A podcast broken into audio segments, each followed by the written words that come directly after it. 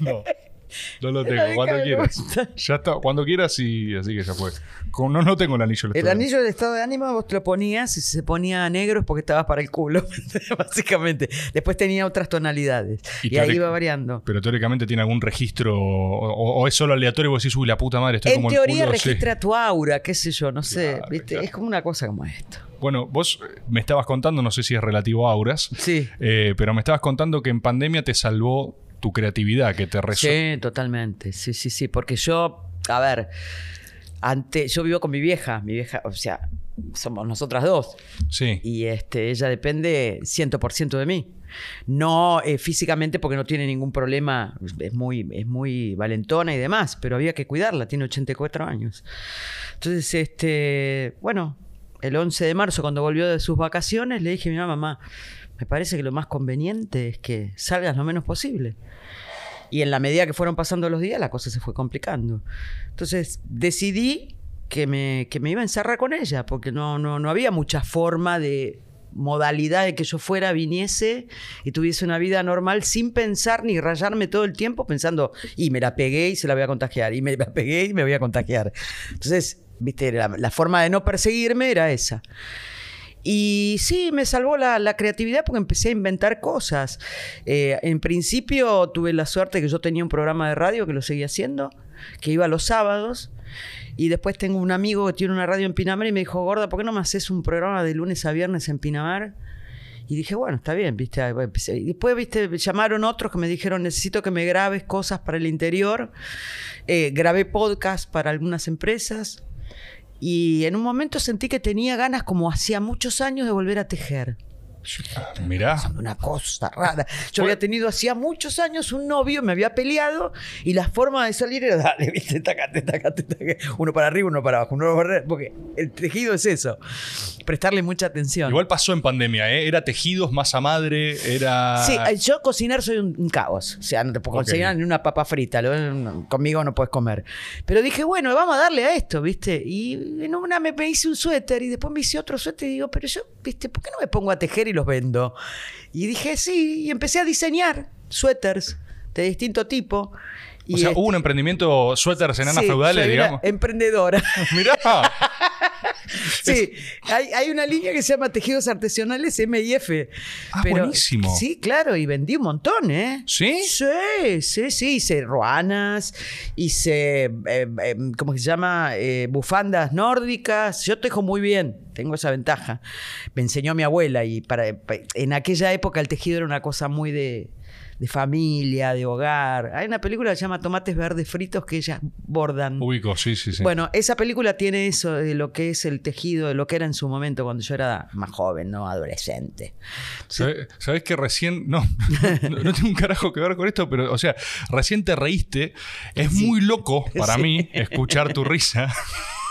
O sea, me pasa, es muy loco escuchar tu risa porque para mí eh, tu risa es como el eh, es el sonido de la tele en toda Sí, mi, claro. mi infancia, mi De juventud. todo. Claro, bueno, pero es loquísimo eso. O sea, sos como la. O sea, sos la risa de la tele en algún punto. No sí, sé si. sí, sí. Lo que pasa es que también eh, vos lo decís de buena onda. Hay gente que lo dice con- como el culo, ¿viste? Te dice, "Ay, lo único que hiciste en tu vida es reírte. Ah, no. bueno, ahí ya, ¿viste? ya me sacas para el traste. Claro. A eso le quiero zapatear la cabeza, porque Claro, no, claro, mi claro. vida no eran dos horas, una hora y media por día.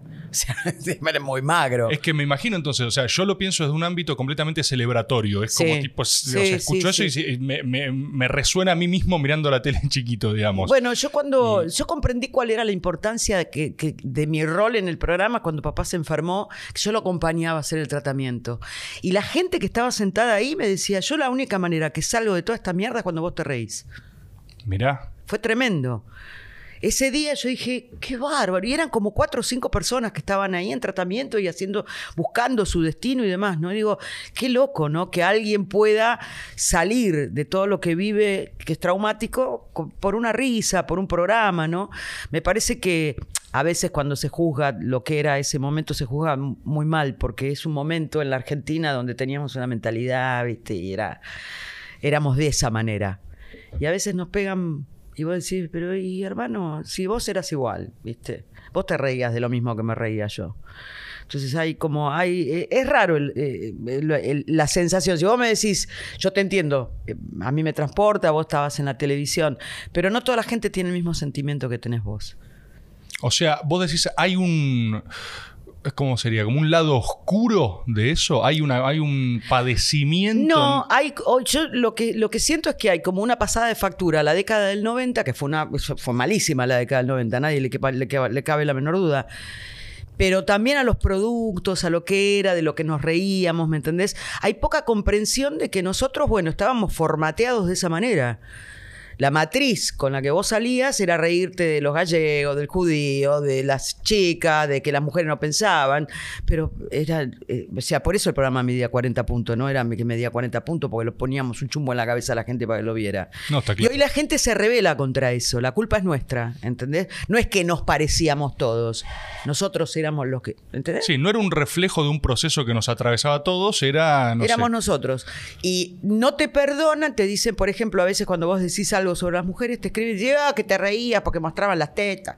Y dice, "Eh, pero me reía en la década del 90. ¿Entendés? Hoy mi cabeza es otra, gracias a Dios. Pude comprender todo eso. ¿Entendés? Entonces digo, eh, yo valoro lo que vos decís. En el sentido de que me acuerdo de.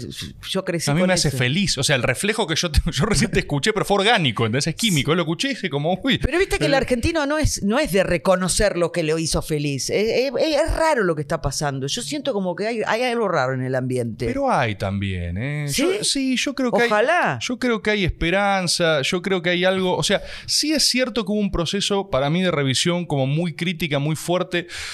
Eh, Quizás todo como gran cambio cultural requiere de sus jacobinos al principio, ¿no? Entonces hay una cosa más como de señalamiento y qué sé yo. Yo ahora la verdad que lo que veo es que está habiendo un proceso más de... Ojalá.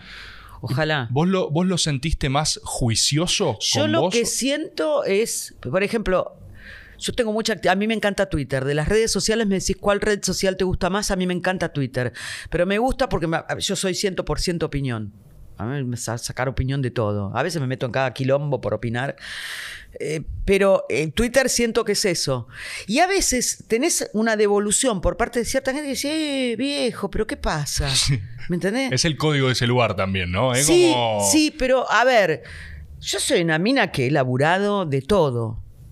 ¿Me explico? O sea, así como estudié historia, estudié periodismo, estudié Ah, locución. eso, vos tuviste. Vos eh, Yo soy licenciada en historia. Eso es increíble, yo no lo sabía. Sí. A mí me apasiona la yo historia. muero por la historia. Morís por la historia. Muero por la historia. Eso es buenísimo. Vivo leyendo historia. ¿Qué- He, he- he dado cátedra en la Universidad del Salvador mientras me reía en el programa de Marcelo. Eh, o sea, todo el mundo te dice, ay, pero ¿cómo? No, no le cierra, ¿viste? Porque también está eso. No sé si seguirá siendo ahora, pero siempre tenías que tener un lugarcito en el armario para el argentino. Esta es la que se ríe. Este es el que llora. Este es el que conduce un programa. Este es el político, este. Y vos decís, viejo, no, yo no, ¿viste? Yo te tejo un suéter, yo te conduzco un programa, yo me río con Tinelli, yo voy a dar cátedra en la Universidad del Salvador. ¿Me? Digo, no sé por qué hay que rotular todo. ¿Viste? No sé si seguirá siendo así. En un momento era así la Argentina. No, eso yo creo que sigue pasando. Sí creo, comparto mucho esto que dijiste de, eh, yo creo que en todo este proceso, ¿no? De, de- de revisión crítica de cosas, ¿viste? De cuestionarse cómo nos vinculamos, qué sé yo, qué carajo. Hay algo a veces, no solo de chivos expiatorios, sino de mucha gente sacándose la culpa. O Sí. sea, esta cosa medio exorcizante Sí. de señalar para quedarse uno tranquilo Sí. de que eh, esto es la enana feudal. ella, ella se reía. Yo me reía porque ella se reía. Ella sí tiene una risa muy contagiosa, yo soy una víctima de lo que está tremendo, pasando. es claro. tremendo, pero aparte era un programa de televisión, solo Sí, eso, sí. ¿entendés? Entonces, digo, sí, uno entiende que los códigos de televisión pueden modificar pensamientos, etc. Pero no era nuestra intención, te lo juro por Dios, que nunca jamás hubo una directriz de decir, sí sé que existe. Pero en nuestro caso no había una directriz, decía, pudrámosle la cabeza a la gente que piense que todo es una mierda. ¿Me ente- No, nosotros éramos una banda de tipos y chicas, porque había chicas también, que nos encontrábamos todas las noches para hacer lo que hacíamos en un grupo, en una mesa, de un bar o de un café en determinadas ocasiones. Ni más ni eso. Ni más ni menos que eso. Había alguno que era más intelectual, otro que era más futbolero, otro que era más divertido, otro que era eh, más creativo. Lo mismo que pasa. Fíjate vos que hasta tal punto que todos teníamos sobrenombre. que era muy común en esa época, el colo, el gordo, la enana, el cabezón. Entonces, de todo aquello que era una manera en la que habíamos sido criados, salió un programa. O sea, se juntaban a cagarse de risa. digamos, Sí, el- sí, ¿Eso era ese grupo? sí, ciento por ciento. Sí, eso, eso éramos nosotros. Yo, por ejemplo, que las escucho a muchas chicas que dicen, bueno, a mí me acosaban, esto, lo otro. Yo, sinceramente, te digo, los chicos me cuidaban a mí. Yo no puedo decir nada del programa. La vez pasada yo pensaba, digo, ¿cómo puede ser que yo era una mina rodeada de tipos? Y sinceramente no me pasó. Siempre habrá alguno que habrá querido este, tener alguna historia. Me lo dijo, pero yo dije no y se acabó. Quedó ahí. ¿Entendés? ¿Te tiraba los galgos alguno ahí? Sí, de- sí, unos cuantos, sí, sí, sí. sí. Ya están todos casados, ¿no? Pero es común, ¿me entendés? Sí. Éramos todos pendejos, teníamos 20, yo tenía 27 años cuando entré al programa. Éramos Claro. nenes, criaturas. Había chicos de 19 años. Jope tenía 19 años cuando entró al programa. ¿En serio? Sí. Aparte Marcelo tenía, tiene eso, lo sigue manteniendo. La gente que trabaja para él queda, si, si no se va sola no, no, no experimenta mucho drama, trabaja muchos años. Siempre fue así. Eso que él inventó de la flia no es mentira. La mayoría de la gente tiene muchos años en la empresa. Entonces digo, hay, hay, hay como un juzgar también, ¿no? Eh, Bajo la creencia de lo que ellos suponen es. ¿Entendés? La vez pasada, ¿quién fue que me dijo? Una me dijo, yo estaba limpiando los vidrios, que me habían regalado un aparatito para limpiar los vidrios. Y lo limpié con el aparatito y lo tuve que subir por la, lo que correspondía. Y me dice una, eh, se nota que en tu puta vida limpiaste un vidrio. Ah, mirá. Pues sí, la idea de la señora de que yo me levanto a la mañana y digo, quiero el desayuno, me quiero bañar, Claro. quiero... No, ¿me? No me pasa a mí eso. Hay mucho, como éramos el programa de televisión, hay mucho de fantasía en la cabeza de la gente. ¿Entendés? Entonces, por ejemplo, cuando yo salgo a la parte de adelante de mi casa, que tengo un pequeño jardincito, y me pongo a cortar, el- te miran como diciendo, ah, Mirá. Mirá cómo utiliza herramientas. terraza. ¿Viste? O sea, yo lo he hecho toda mi vida eso. Toda mi vida no, he- no he tenido mayormente gente que me ayudara. No, no lo he necesitado. No tengo ningún problema en hacerlo. Entonces hay como una visión armada. No sé si es propia del argentino porque no he vivido en otro país. Pero una visión armada de todo lo que vos sos. Yo soy la mina que se ríe. Entonces decía, por ejemplo, vos opinás algo sobre política y dices, cállate la boca, vos lo único que supiste hacerte reír con Tinelli.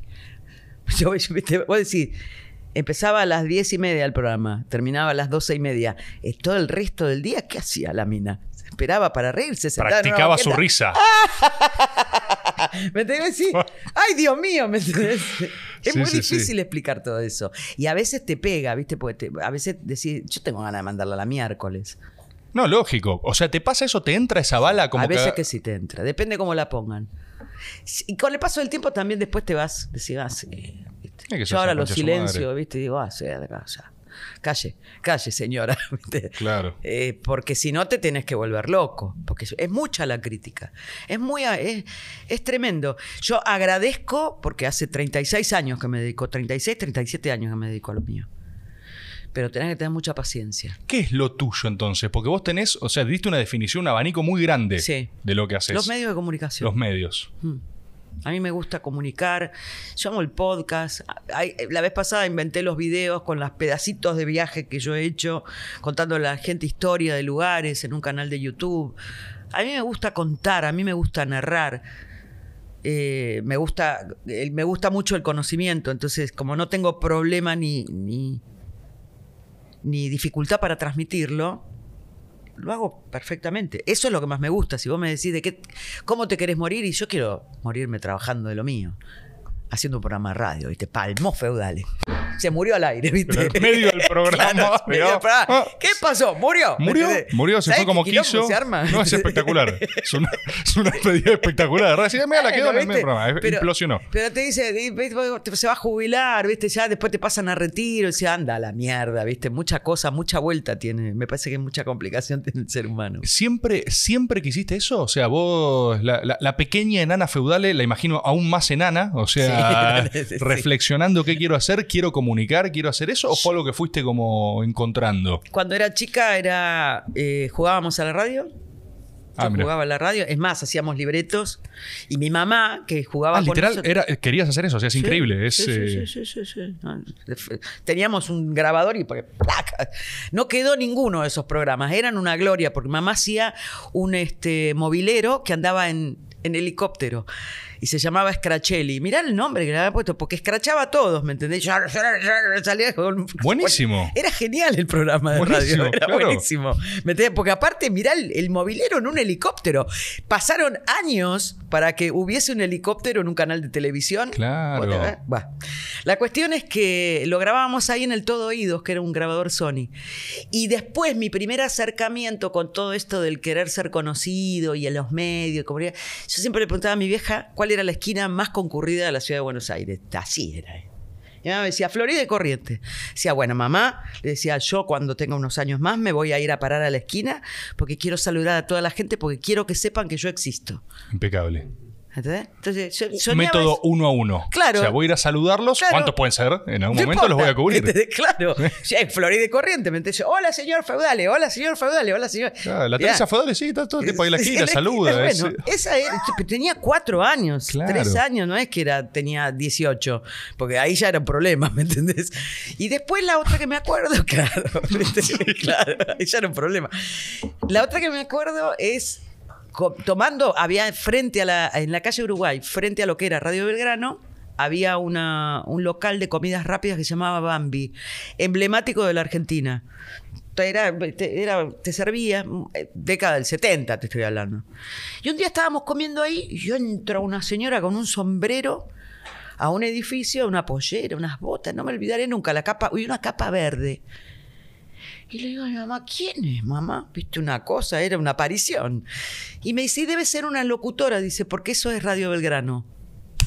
Trácate. Dije, yo me vi con las botas, me vi con la capa, me vi con el sombrero. Supongo que sería Nucha Mengual, que sería alguna de aquella época. Claro, pero la- las locutoras eran brujas directamente. Era como una cosa espectacular. No, es que era, no, eh, no era una bruja, era como que estaba muy bien vestida para mi visión de. pero de- con de- capas, así. Una capa, una capa de. En ese momento se usaban las capas, ridículo. Escúchame. Impresionante. Sí, se usaban para invierno las capas, las capas cerradas acá con un. Yo, yo, en mi visión era una aparición del mago de Oz. No, o sea, no, me estabas no, no, describiendo no, no, no algo que bruja del este, no, no, no, no, no. Igual de fascinante, ¿eh? O sea, como igual de conmovedor, pero. tremenda era, era tremenda como estaba vestida, botas, por maxifalda como se usaba en ese momento, era como una cosa, viste, un despliegue de tecnología, y decía, ¡upa! Tecnología, claro, tecnología de punta, ¿eh? Mirá cómo se desplaza con eso. No, tremendo.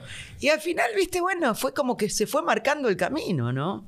Y una vez, cuando yo estaba pensando en que iba a estudiar, que te compraban la guía de Udeva, Sí. un socotroco así, que te decían, tomá, acá tenés, fíjate que te gusta. Yo llegué a guía. Mi vieja me compró una guía para elegir qué estudiar. Tuve un libro así. Era una cosa gorda, así con 74.504 carreras, desde la más corta hasta la más larga. Bueno, la cuestión es que me, me- me- digo, voy a estudiar publicidad. Yo quería, me gustaba mucho la creatividad en publicidad. Quería ser publicista. Y viene un tío mío que trabajaba en Editorial Perfil y me dice, yo la verdad me dice, no sé para qué vas a perder el tiempo. Me dice, bueno, te, vos tenés una voz muy linda. Yo tenía ya 15 años.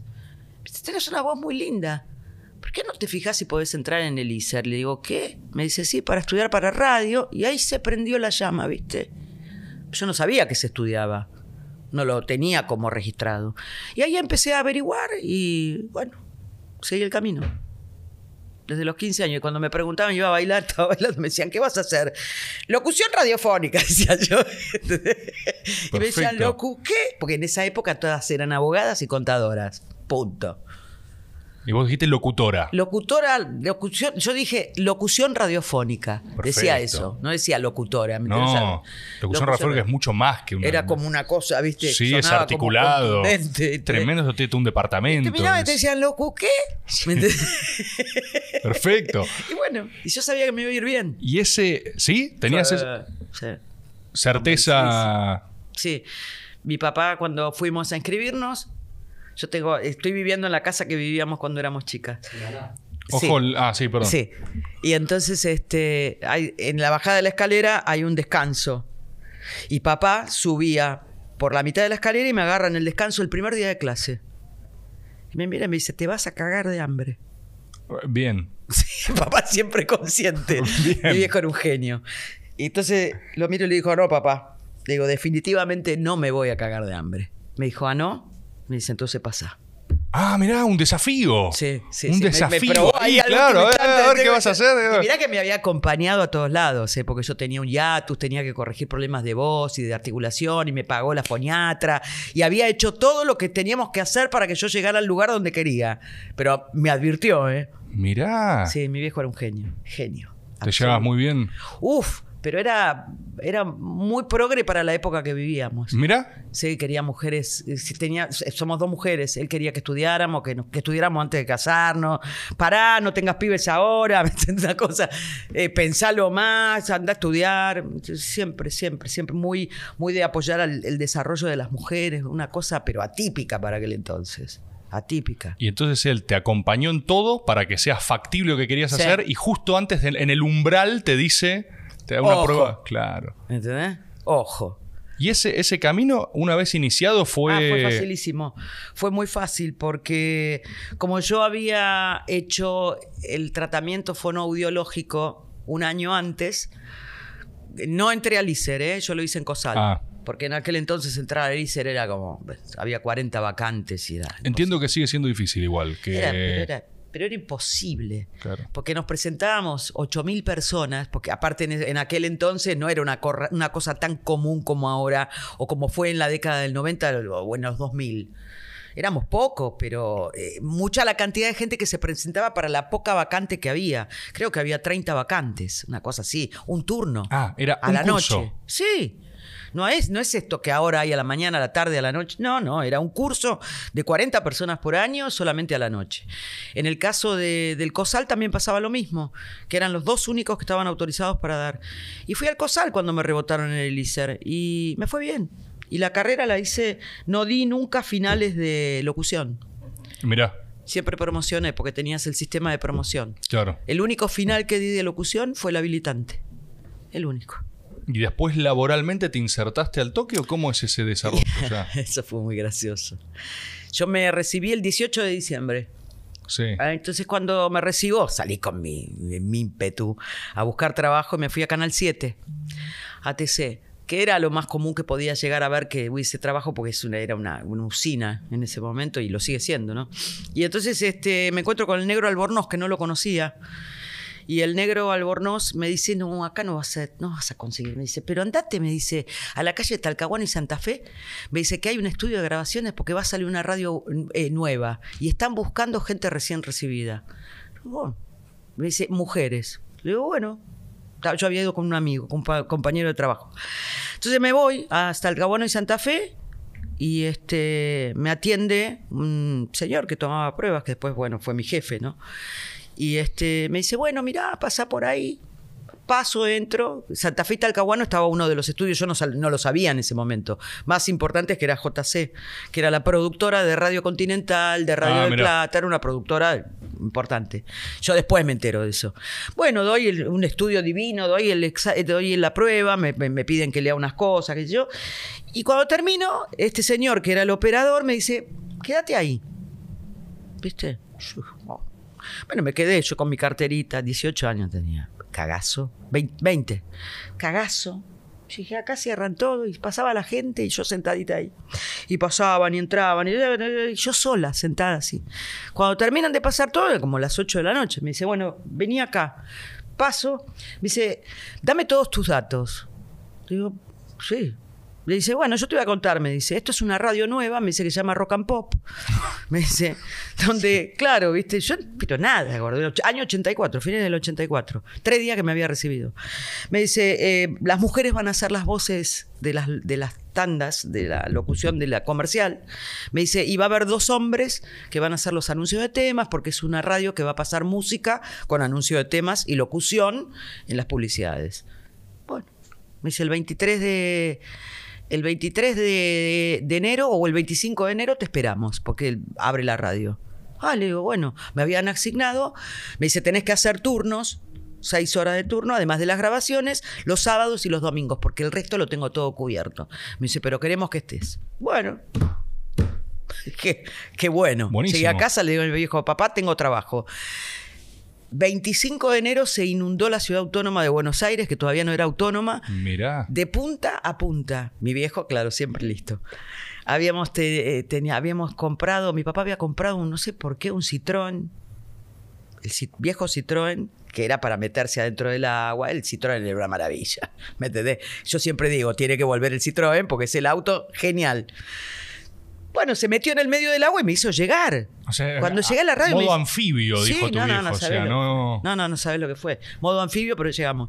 Y este me dice, el tipo me dice, pensamos que no venías. ¿Cómo no voy a venir? Le dije, ¿cómo no voy a venir? ¿Me entendés? Así que así, ese fue mi primer trabajo, la rock and pop. Perfecto. Y ahí ya entraste y, y fue, una entré. cosa consolidada, te Sí. fuiste haciendo espacio, ¿cómo Sí, fue eso? Fui aprendiendo a musicalizar, fui aprendiendo a coordinar, me convertí en una especie de delegada de las locutoras que estábamos contratadas porque no teníamos quien nos representara. ¿En serio? Sí, sí, Mirá. sí. Y eh, negociaba con Greenban algunos aumentos en base a eh, lo que íbamos haciendo de trabajo, porque por ahí, viste, había que coordinar el aire y, bueno, alguna quería un mango más, bueno, si lo coordinaste llevas tanto.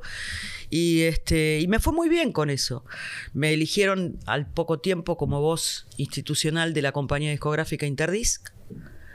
Y a través de esa gente, que era eh, el productor de un programa muy famoso en Radio del Plata, llegué a Radio del Plata a hacer El Submarino Amarillo, que fue uno de los programas emblemáticos del rock.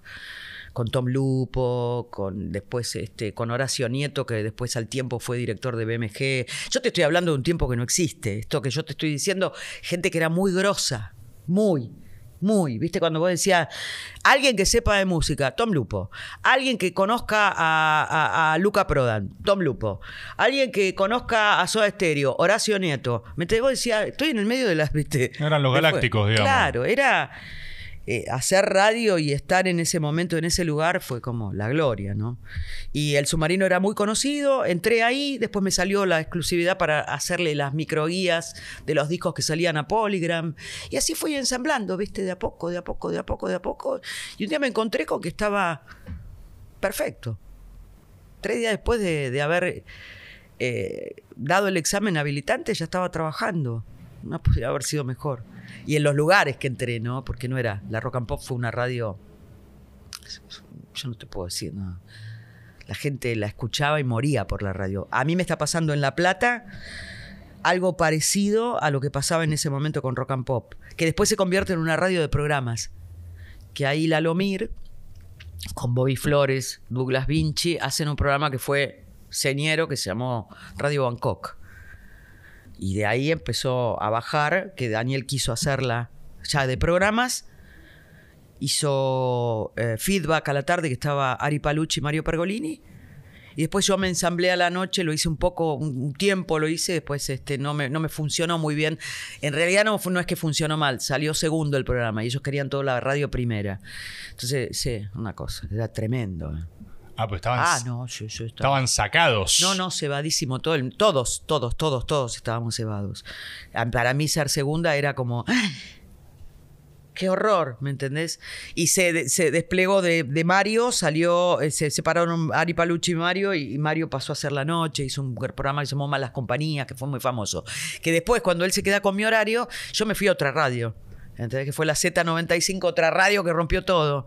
Y cuando le gano a Mario Pergolini, dije, ¡Ah! ¿Entendés? ¡Te gané! ¿Entendés? Pará, Ahí lo tenés. Entonces vos, eh, interna, digamos. Sí, o sea, es. sí. Quedan segundos, todo mal, te desplazás y le ganás. O sea, vos le ganás a Pergolini Sí, después. después le gano con la Z95, sí. Y hay, hay, un, hay un mensajito, hay un algo, No, hay un. no, "Ey, no, ey". no, no, no, esas cosas son papelito. implícitas. Pero la celebración estuvo, digamos. o sea, vos- pero lo que pasa es que era, es, vos a la luz de la distancia vos decís, qué boluda. ¿Qué, ¿Cómo so- se sobredimensionan las cosas? Pero era una competencia muy feroz la que había, en todo sentido, radio, televisión. Era muy fuerte. ¿eh? Claro, y ahí ya se estaba perfilando, o sea, lo que después iba a ser todo el florecimiento noventista, ¿o no? O sea, ya estás más o menos ahí. Son los albores. Este, estoy hablando del año 88, sí. Eh, sí, lo que pasa que la, la presencia de Menem en el, en el poder rotó muchísimo la forma de ser argentina. Para mí es un antes y un después. Nosotros vivíamos en una aldea y este quiso, viste, abrir y abrió y nos deslumbramos todo. Yo recibí a los reyes, ¿viste? Y después de pronto terminé con el gordo este que viene en Navidad, ¿me entendés? No sé cómo. Si yo cuando era chica me- me llegaban los reyes, yo ponía el pastito, ¿entendés? Y de Sí. pronto, eh, cuando hubo un cambio, eh, una, un cambio cultural muy grande, muy grande. eh, A partir de la llegada de Menem, el uno a uno, la, la dolarización de la economía, porque es eso, ¿no? Hay un, Tengo- eh, y en términos de mundo medios, o sea, se habla siempre de esa etapa, los 90, Y ¿viste? Son- nosotros estábamos en la gloria. Un uno a uno para una persona que trabajaba en los medios significaba que una cámara te salía 10 mil dólares, eran 10 mil pesos. 10 mil pesos en el medio no eran nada. Las facturaciones eran muy altas, ¿entendés? Yo, si vos me preguntás cuánto llegué a... ¿Querés que te diga que estás sentado ahí? Estoy sentado. Estoy, te- no te estamos- alcanzaba para una soronga, ¿eh? porque vivías bien. Pero yo llegué a ganar 26 mil dólares. Yo me fui un verano a trabajar y gané en un verano 30 mil dólares. ¿Viste cuando vos decís, "Eh, pero qué pasó? Tenía un programa de radio, trabajaba con Mateico en la movida del verano, hacía un programa en Pinamar, hacía la, la- la maratón del pacto ecológico, ¿me entendés? Y vos juntabas, pero lo que pasa es que 1.500 mangos eran 1.500 dólares. Entonces, vos, ay, ay, ay, ¿cuánto me vas a cobrar? 3.500, 3.500 dólares. Nadie los cambió, nadie se los quedó. Tiene que haber sido muy astuto el que lo hiciera. ¿Entendés? Pero era una ficción, gordo. Cuando viajamos, nosotros cuando vamos a, a París para hacer el Mundial 98, Bah, sí. viajamos en un avión, en un Airbus.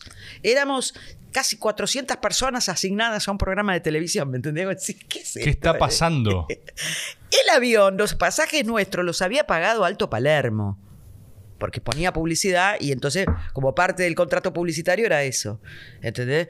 Un avión lleno de gente que había ganado pasajes, que había ganado viajes. Era como ya, viste, llegamos. Ni la más mínima idea de nada. Pues llegaba, todavía tenían el franco francés, todavía no era el mercado común europeo. Y entonces este, decía, un, un- peso argentino, 18 mil 18 mil francos franceses. ¿Sabes lo que hicimos? Era un descontrol. Nos trajimos medio París. Salíamos. Bueno, pero ahí es lo loco, porque es todo ficción, pero al mismo tiempo vas y conquistás Francia. Entonces, ¿qué carajo está pasando? Pero O anda, sea, y anda a decirle como fue Totti Siliberto, con un peso a cambiar, o con 100 pesos a cambiar en un banco en Nueva York y decirle 100 pesos, 100 dólares. Le dijeron, sale de acá, raja de acá. pero había que aprovechar mientras pasaba. En Francia pasó. En Francia pasaba. Sí, acá- pero en Francia eh, era, era eso, era- nos habíamos puesto los compradores de boludeces. Porque todo era posible, ¿entendés? Te podías comprar todo, porque te comprabas ropa, te comprabas esto, te comprabas te ibas. Yo nunca compré en Disney tantas cosas, ¿me entendés? Porque era, era, era una cosa increíble, yo no te puedo explicar. No, te, no, no, no. Vos gastabas 6 mil dólares y hoy te matás, ¿entendés? Y eran 6 mil pesos, bueno, pero por ahí era el sueldo de un mes, ¿viste? Porque, qué sé yo, en un lugar eh, todos teníamos, eh, los que estábamos en el medio, dos, tres trabajos, como siempre. Entonces, más o menos. Pero no era que vivías bien, era una ficción, porque al tiempo vos ibas a comer a un lugar, a un restaurante afuera y te cobraban 700 mangos. Y eran 700 dólares, una cena. ¿En qué lugar del mundo sale 700 dólares una Claro. cena? En Cipriani, ¿me entendés? O sea, en Nueva York, pero no, no, no, no, no, no, no, no, en Puerto Madero, ¿entendés? Entonces era como una, ibas y comprabas un auto y te comprabas un Alfa Romeo que te salía 20 mil pesos y eran 20 mil dólares. ¿Me entendés? Era, era rarísimo. Un departamento te salía 50 mil dólares. ¿Entendés? Es una cosa. Yo, yo, pero aparte mi viejo, mi viejo me decía, me, me miraba y me decía, no gastés tanto, no gastés tanto, guardalo. mete-". Si yo le hubiese hecho caso, hoy estoy sentada arriba de una montaña de plata. Claro, o sea, tenés que viajar en el tiempo y advertirte. Claro, pero es que no lo, no lo. Aparte, mi viejo siempre te decía, yo cuando saco el crédito del departamento, yo saqué el crédito del departamento y lo terminé de pagar en el año 98. El departamento salía 49 mil dólares. Voy al Banco Provincia, le digo, necesito un crédito para comprar. Iba a comprar dos.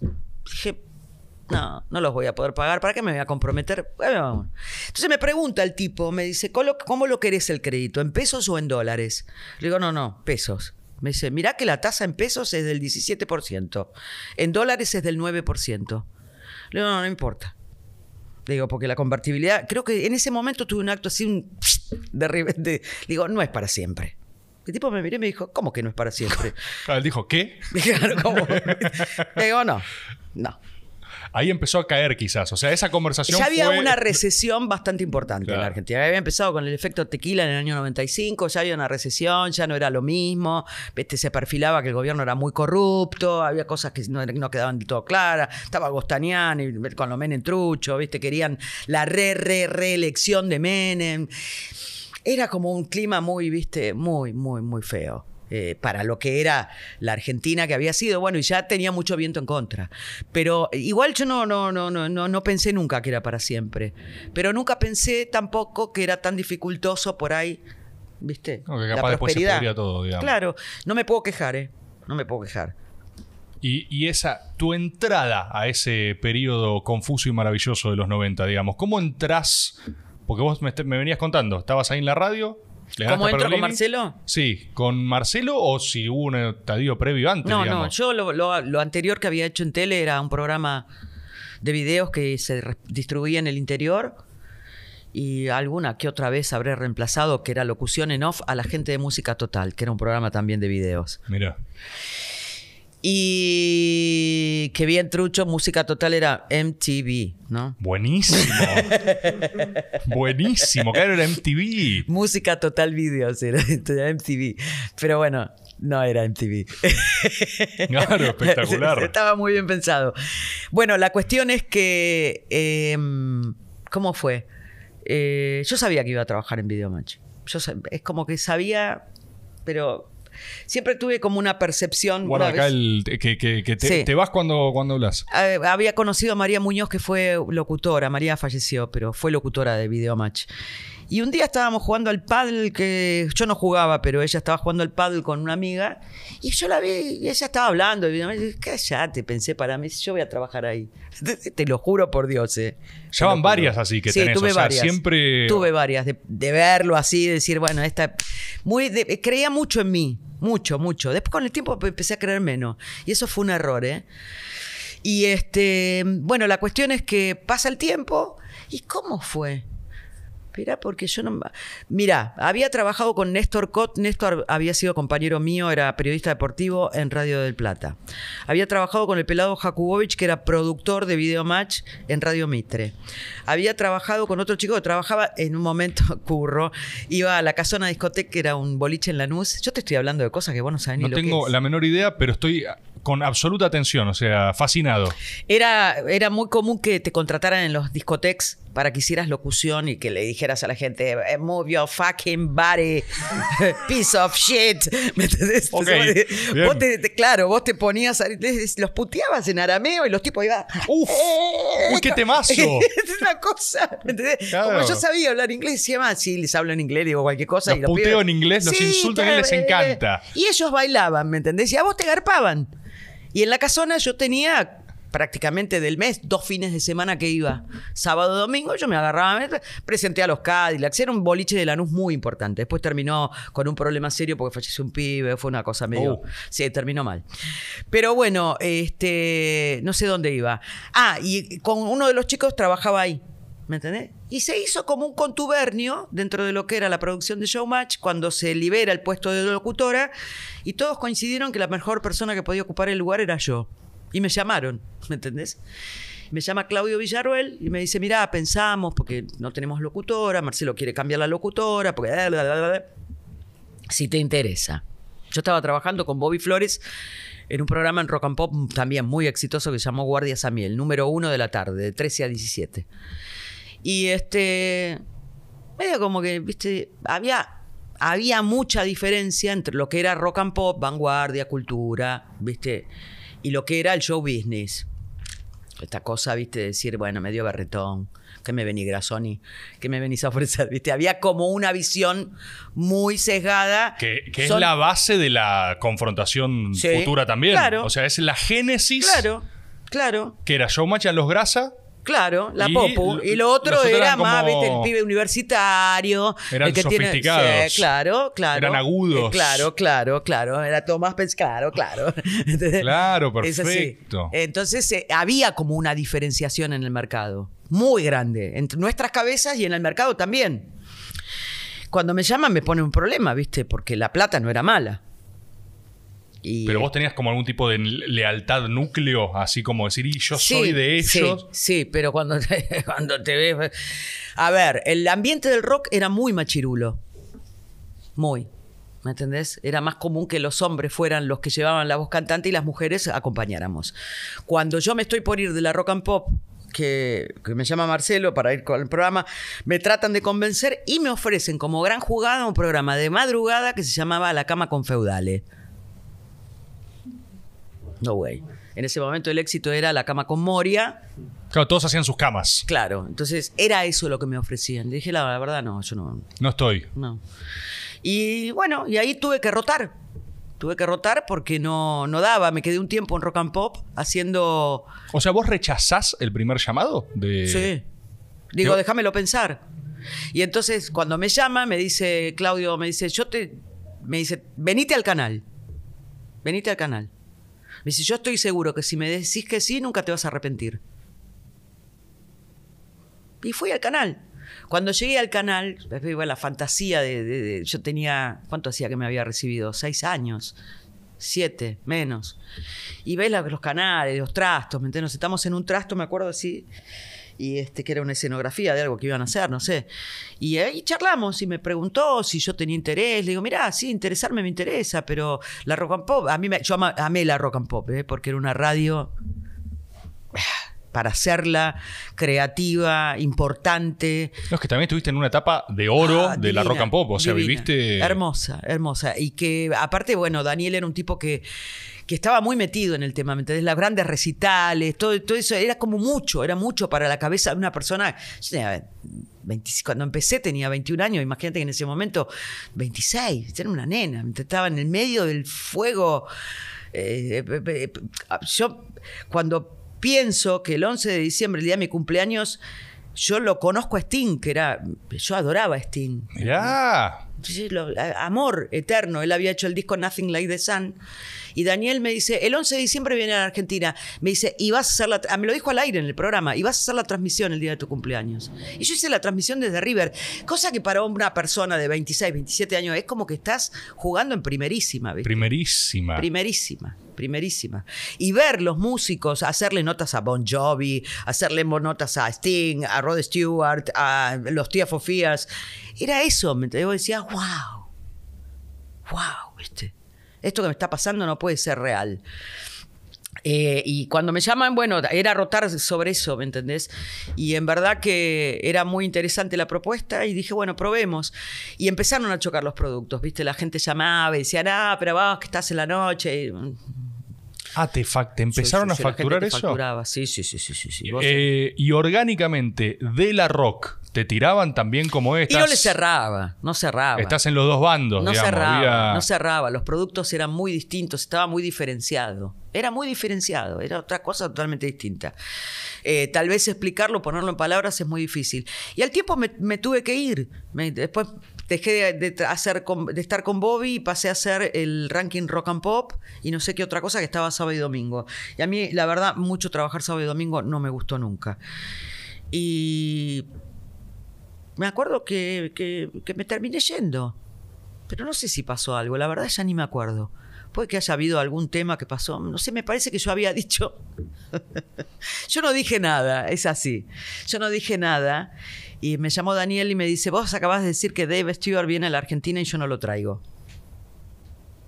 Yo, no dije nada, yo no sé qué Dave Stewart. Ah, te inventaron un conflicto, digamos. te- Sí, fue algo así, ¿viste? O, o me lo dijo a alguien, no sé si él o me lo dijo a alguien, ¿me entendés? Yo digo, yo no sabía ni que venía, ¿me entendés?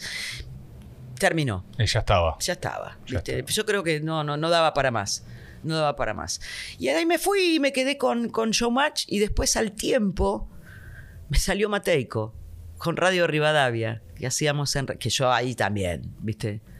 Cuando empiezo a trabajar en Radio Rivadavia sentí que estaba trabajando en el lugar donde se había sentado Fontana, Larrea, ¿viste? Y Mateco se iba a Miami, siempre, digo de pronto me parece, se iba a Miami y me dejaba el programa a mí, 31 años. Claro. Radio Rivadavia, ¿viste? Una cosa que... Entonces, bueno, se fue dando, todo se fue dando naturalmente. Aparte, bueno, tenía eso que es como que vos, una vez que entrabas en el medio y te pasaban a conocer, te iban llama te llamaban.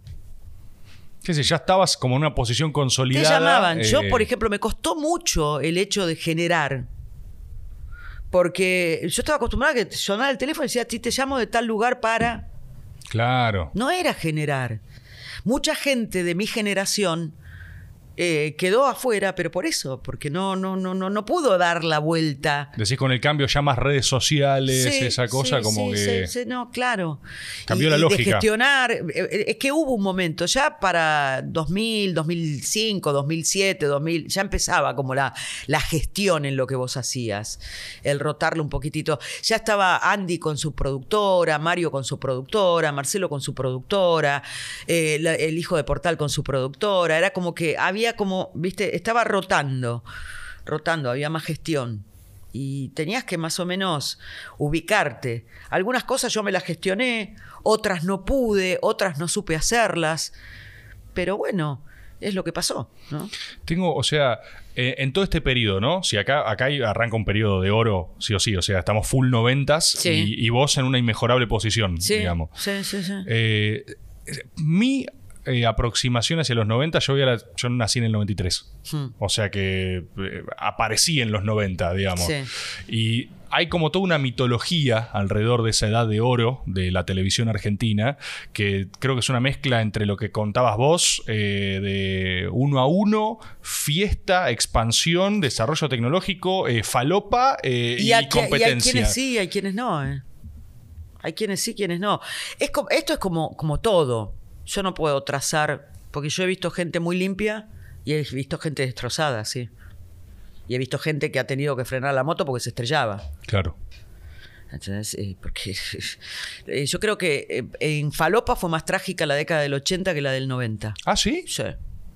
Sí. La expansión de la apertura democrática. Yo he visto gente más escorada en la década del 80, entre los 85 y el 90, que del 90 en adelante. Mirá vos. Sí. Yo lo, lo- era, era mucho más, más heavy.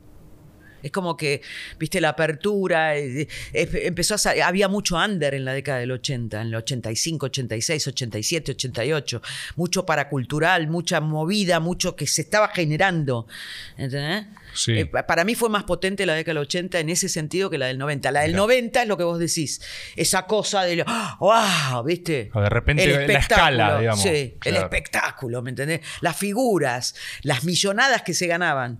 Es, pero si bien es cierto que en la televisión siempre se había ganado mucha guita, ¿eh? Porque en la época de los milicos también se ganaba mucha guita en la televisión. Se publicaban los contratos, va a ganar tanto, era fortunas. Yo no la agarré la época de los milicos porque yo era chica, no, no, no, yo me recibí en el 84, yo entré con la, con la democracia. Pero este es, eh, era, es, son distintas, son distintas. Por eso te digo que hay un cambio de paradigma en los 90 muy grande, muy grande. Si bien es cierto que, bueno, sí siguió, empezaron a aparecer otro tipo de cuestiones y otro cambio, eh, y hubo un cambio cultural. Hubo un cambio cultural muy grande. ¿Y cómo te agarra vos ese proceso? Ya, ya en noventas, ¿hay un momento donde decís, fa, soy famosa? ¿O ¿Hubo, hubo Nunca me sentí famosa. ¿eh? Yo sigo, si- sigo insistiendo. Yo creo que soy una mina que soy popular, que fui muy conocida. No siento que sea famosa. No me moví nunca en mi vida como famosa. Tal vez sea un error mío. Porque muchas veces me he tenido encontronazos por, por ese tema. Encontronazo como y de... la gente, viste, que viste, piensa de otra manera. Para mí la vida era otra cosa. ¿viste? Yo estaba haciendo lo que me gustaba, no era la fama, ¿viste? Yo no estudié para ser famosa. Yo estudié porque me gustaba. Entonces, todo lo, lo que vino, vino y yo no, no lo comprendí. Yo, al principio, cuando me miraban en la calle, yo los puteaba. ¿En serio? Sí, mi mamá me decía, Marcela, pero. ¿Me entendés? Claro, te están Sí, reconociendo, Claro, digamos, y yo no decía, que- "Ve, mira, pedazo pelotudo, ¿me entendés? Uy, me puteó la nana feudal, eran anécdotas, es buenísimo. carácter de mierda siempre, ¿me entendés? Y, y era increíble, pero lo que pasa es que yo no lo razonaba como que la tipa me podía conocer. Digo, esta boluda que me mira. ¿Pero qué le ¿De pasa? qué mira? Tarada. ¿Me entendés? Combatir. Con mi cartera. Enana y todo. Siempre como todo enano prepotente, ¿no? Pero bueno. No, salías y combatías, Sí, digamos. sí, sí, era, era, qué sé yo. Después me fui acostumbrando. Y después lo que tenía era esta cosa de que yo nunca comprendí que por ahí estabas en medio de una re- reunión con tu que después me pasó una tremenda. en- con tu familia y qué sé yo, y venía uno y decía, tengo que hablar con vos.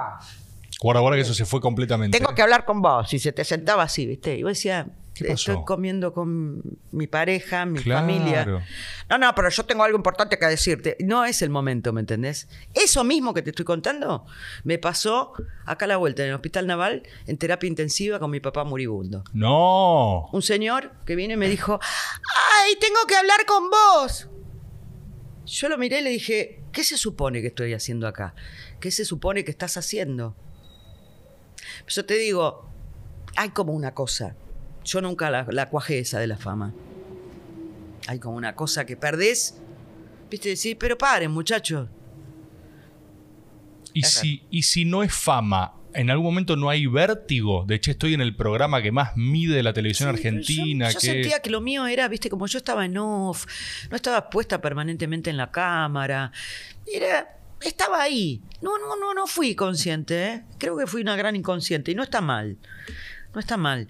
Yo he visto gente muy mareada por el tema de la fama. Claro, eso pregunto, ¿viste? Eh, me no, imagino no, que con todo lo que escribís un momento propenso a mareos. No, no, no, a mí no me pasó, ¿eh? Mirá que trabajé muchísimo, hice mucha televisión, porque después hice lo de Mateico, hice notas en el programa. Pero no, no, me fue muy bien en un programa que hice en Radio 10. Eh, no, no, pero no, no me pasaba, ¿eh? No, no, yo siempre tuve los pies muy en la tierra. Muy, muy, muy, muy, muy, muy. Eh, siempre preocupada por ver cómo podía mejorar yo, cómo podía mejorar lo que estaba haciendo, cómo... Esa era, mi- esa era mi preocupación, no si estaba más arriba más abajo, si había alguien que yo... Sí, eh, por ahí la ilusión del Martín Fierro, esta cosa que uno quería ganarse Martín Fierro, porque era todo muy competitivo en la década del 90 también, ¿eh? Estaba eso. Claro, es que vos de, de hecho venías hablando de los gérmenes como de esa competencia que fue el Pergolini y Tinelli. Claro, digamos, bueno, con o sea, Elizabeth nos odiábamos nosotras. Éramos la contrapartida con la Bernasi, ¿me entendés? Y ya ahora nos amamos. ¿Cómo era esa contra? Ah, antes? era tremendo. ¿Cómo era ese clásico? Hablaba mal de mí, yo no le contestaba, ¿me entendés? Porque yo decía, ah, ser. Puesto menor. Claro, decía, "Ves, cállate la boca. Y ella decía, si hay que hacer una fiesta de locutorios, hay que hacerla en la casa de feudales. Decía, y bueno, me gastaba. Y una vez me vino y me dijo, ¿sabes qué? Me dice, yo te tengo que felicitar, porque yo me he peleado con todo el mundo, me dice, la negra toda. Me dice, pero vos nunca me contestaste. Le dije, no te iba a contestar. Le digo, celebro que te hayas dado cuenta. Claro. ¿Me entendés? Ah, te reconoció así de tu, tu Sí, estoicismo, sí, que era sí. no un reconocimiento también, eh, digo, ¿Qué te para. pasa que iba a bajar hasta ahí? ¿Qué te pasa, eh? Buenísimo. Pero era genial, era genial. Había toda como una mística, una cosa. La amo a la negra, ¿eh? La amo. Para mí es radio 100%. Es la... Sí, sí, sí, sí. Otro- otro- emblema. Emblema también. Maravillosa. Entonces, bueno, pero es, entonces ahí sí tenías por. Se te iba en esa competencia, capaz también. O sea, Sí, estaba como. Estabas en tu mundo, estabas trabajando. Eh, yo te digo, siempre tuve mucho trabajo. Cuando hacía el programa de Mateico, tenía un programa, el programa de con Juan en la tarde, después tenía otro en, en Energy que se llamaba Ni, eh, Ni Fu Ni Fa, después tenía el programa de Marcelo, en otras ocasiones eh, tuve programas a la mañana. No, era, no tenía tiempo, no tenía mucho tiempo. Y cuando tenía tiempo me dedicaba a estudiar, como hice la carrera de historia. Yo- la car- ¿Cuándo, cuándo es la carrera de historia? ¿Es en, paralelo? O sea. Claro, claro, me- morí. Pero elegí la Universidad del Salvador, que era una de las pocas que tenía la carrera de historia, porque era una escuelita. Todos los días, a las 8 de la mañana, sonaba el timbre y ya a la una y media de la tarde ya se iban todos los alumnos. Lunes, martes, jueves y viernes. Y en la, en la- la UBA que me hubiese encantado no la podía hacer, porque por ahí te ponen una materia a la mañana, una materia a la tarde, una vez no podés. Imposible. Para una persona que está O sea, laburando. vos estabas en Showmatch a la Sí. noche y a la mañana estudiando historia. Sí, a las 8 de la mañana me sentaba así así me llevé con la profesora que daba Grecia. Mirá. Estaba así. no, no podía. Lunes, no, no, una cosa. Este, pero. Che, qué sí, ganas, ¿eh? O sea, dijiste que. eh, Yo- no, fue así. Yo toda la vida quise, quería una carrera universitaria y quería mayormente historia. Y un día iba caminando por la calle Córdoba y Callao y pasé la vi y decía Universidad del Salvador. Y entré. Pregunta número uno: ¿Usted es católica? Digo, sí. ¿Está bautizada? Sí. Eh, Bien, podés entrar. No sí. tenemos que expulsarte con crucifijos. Entonces, este, yo no lo podía creer, pero bueno. Entonces, este, me dice, le digo, quiero, ¿ustedes tienen carrera de historia? Me dice, sí. Le digo, ¿no me das el programa? Me da el programa y me lo llevé. Era un folleto que lo tengo guardado, divino, con todo, con la, la Universidad del Salvador. Y una por una las materias que tenían, las conté, 47. Y pues, dije, todas las noches lo miraba y decía, y me inscribí. Fui y me inscribí. Y dije, bueno, veamos. ¿Me entendés? Y después diste, diste clases, digamos. Sí, eh. sí, sí. Después eh, eh, asistí a la profesora, en, eh, en realidad era ayudante de cátedra con la profesora de las Salas, que era Introducción a la Historia, una materia muy linda. Y este, la cuestión, después cuando me, ya me llamaban para dar Europa con otro profesor, que es lo que me gusta a mí, Europa contemporánea, no pude agarrarlo porque... Ese es tu periodo. Ay, me amo, amo, sí, sí, Europa contemporánea. ¿Tuviste tesis? eh, o al- No, no, estuve con una maestría en la Universidad de Itela, que no la pude terminar, sí, porque justo por el laburo siempre, viste, a veces Claro. los horarios no te permiten. Eh, y, y lo que hice en acercamiento fue un trabajo que, que era España, la Guerra Civil Española. Uf. República y Guerra Civil, ¿no? Y siempre fui una fascinada por eso, por el periodo de Mussolini, por, por el periodo entre guerras más que nada. Me encanta, me encanta, me fascina. Eso es lo, es lo Todo el corto siglo XX de Hobsbawm, digamos. Es el. Sí. Buenísimo. O Me sea, encanta. en paralelo a esto, vos Sí. dijiste, voy a sacar la carrera de historia. Ahora, Sí. en este momento así de Sí, boom la- total. Sí, sí, sí. La hice prácticamente de corrido, la empecé en el 99 y este, en el 2002 con el quilombo de, de- de- uno a uno, del, estallido de la Argentina, me tuve que dedicar a laburar porque tenía deudas, tenía que, viste, quedamos todos medios escorados, no, no daba para... Y, este, y pude retomarla en el 2003. Y en el 2004 papá se enfermó y falleció y ahí también tuve que pedir que me dejaran cursar libre. ¿Entendés? Y la terminé el último cuatrimestre, el último cuatrimestre, sí. Lo hice libre porque les pedí por favor porque tenía que atenderlo a mi viejo porque bueno, no, no había mucha posibilidad. Y este, pero lo terminé libre, hice esas, materias las hice libres. Eh, después di todos los finales y el 17, a ver, el 13 de agosto del 2007 me recibí. Vos, ese, ese conocimiento, ponele, más allá de obviamente interesarte, como decís, ¿lo aplicás hoy en tu Sí, laburo? sí, sí, sí, sí, sí. He hecho programas de historia, hice un programa de historia muy lindo en Palermo, que llegamos a entrevistar a, a Ian Kershaw, que es el biógrafo de Hitler. Eh, entrevistamos a eh, Paul Preston, que es el, el especialista en España. Hice notas con gente que había estado en la guerra civil. Ah, pues te- mandaste un programa académico, digamos, o sea- Eh, Lo tengo, es una obra de arte. Una obra de arte, porque habíamos buscado audios de época, eh, las, las, las- las marchas que cantaban cada uno de los. eh, hicimos, mira, hicimos eh, cada una de las facciones, ¿no? Hicimos España, Alemania, que Alemania fue muy, eh, fue muy gracioso, porque cuando lo llamamos a Ian Kershaw, le- año 2006, 2007, 2008, por ahí era que también fue muy gracioso. Ahora te voy a contar. La suerte de una buena, de una buena carta. Este, agarro y lo llamamos a Ian Kershaw y el tipo es británico. Es especialista en Alemania, pero es británico. Y este, le escribimos un mail, ¿viste? Como quien dice, bueno, vamos a ver. Y el tipo contestó, ¿viste? Porque esta gente que es muy encumbrada te contesta. Sí, no tengo ningún problema, hagámoslo. Terminamos mandándole al otro, a Paul Preston, que también es británico, especialista en España, mandándole los, programas de radio. Bueno, la cuestión es que eh, eh, Ian Kershaw me dice, bueno, sí, no tengo ningún problema. Me dice, pero tengo que pedirte un favor. Y me dice, necesitamos un autógrafo de Tevez. En ese momento, Tevez tra- jugaba en el Manchester United. Dice, y mis hijos son fanáticos del Manchester United. Vos me tenés que conseguir el autógrafo. Ah, mirá la que te tiró. O sea, el cruce de diagonales tipo de Argentina, da- dame un autógrafo de Tevez. Tremendo. Pues vos estás en los medios, ¿me entendés? Claro, lo tenés que conseguir. conocer. Pero esas cosas, viste que, pero aparte que son tipos muy grosos, ¿eh? no son tipos que son, que vos decís, bueno, este es un, es un pichi, son tipos que investigan y son investigadores del carajo. Bueno, la cuestión es que ese programa era una autogestión. Conseguimos una productora que lo produjera y qué sé yo. Y entraba una FJP para, para, auspiciarlo. Y no va Vudú y hace así. Y firma la caída de las AFJP. Y nos quedamos en 15 minutos sin auspiciante. ¿Me entendés? Dijimos, pero no puede pasar esto. Sí, sí. ¿Entendés? Ahora nos auspicia Chicone. Ya no, no, e imprimimos. eh, Menos, menos culo que cabeza. Pero bueno, igual lo hicimos. Y se- duró 3, 4 meses. ¿Eso, ¿Eso dónde está? ¿Dónde se puede escuchar? El... Yo los tengo guardados. Los tengo guardados. Los Y tendría que subir. Subilos. Sí, los tengo que subir. Los tengo. Son obras de arte. ¿eh? Obras de arte. Un programa de radio de edición llevaba nueve horas. ¿Pero qué hacían? O sea, ¿lo hacían Eran episódico? pedacitos. Era tipo, hoy tratamos Claro, esto. porque yo, por ejemplo, hacía una narración y a eso lo ponía el historiador dando la opinión. Y como teníamos varios hospi- historiadores que opinaban, se cortaban todos los pedacitos y en el medio se ponía una cancioncita que hablaba del bando.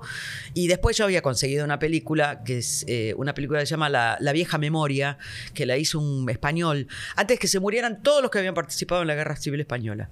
Y la, la- la- la dinámica que puso el tipo es con la cámara, entrevistar con la cámara puesta hacia enfrente. Entonces le marcaba la- la- la- la- los gestos y todo. Entonces cuando iba a entrevistar, ponele al falangista, le ponía a la, a la Dolores Ibarrauri, a la pasionaria, enfrente, grabada.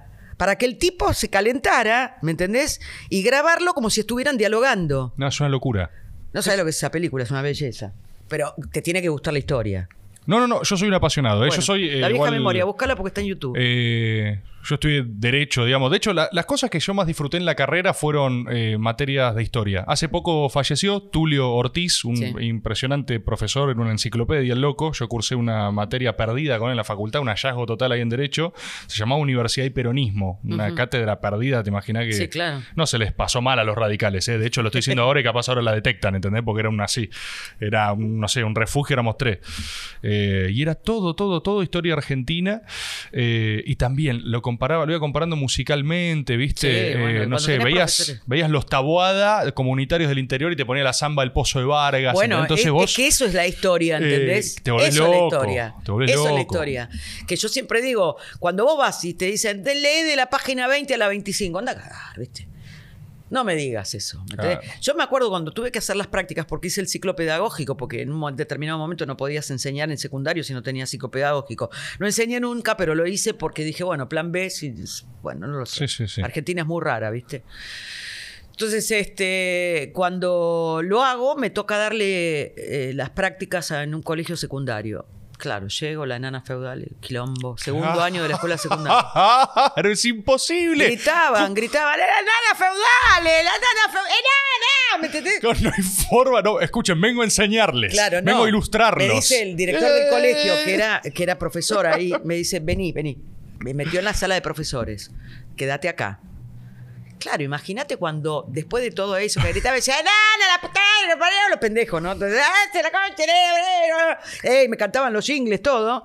Cuando a vuelta de página me ven parada frente a la cátedra, así. ¿Qué? No entendieron nada. ¿Qué está pasando?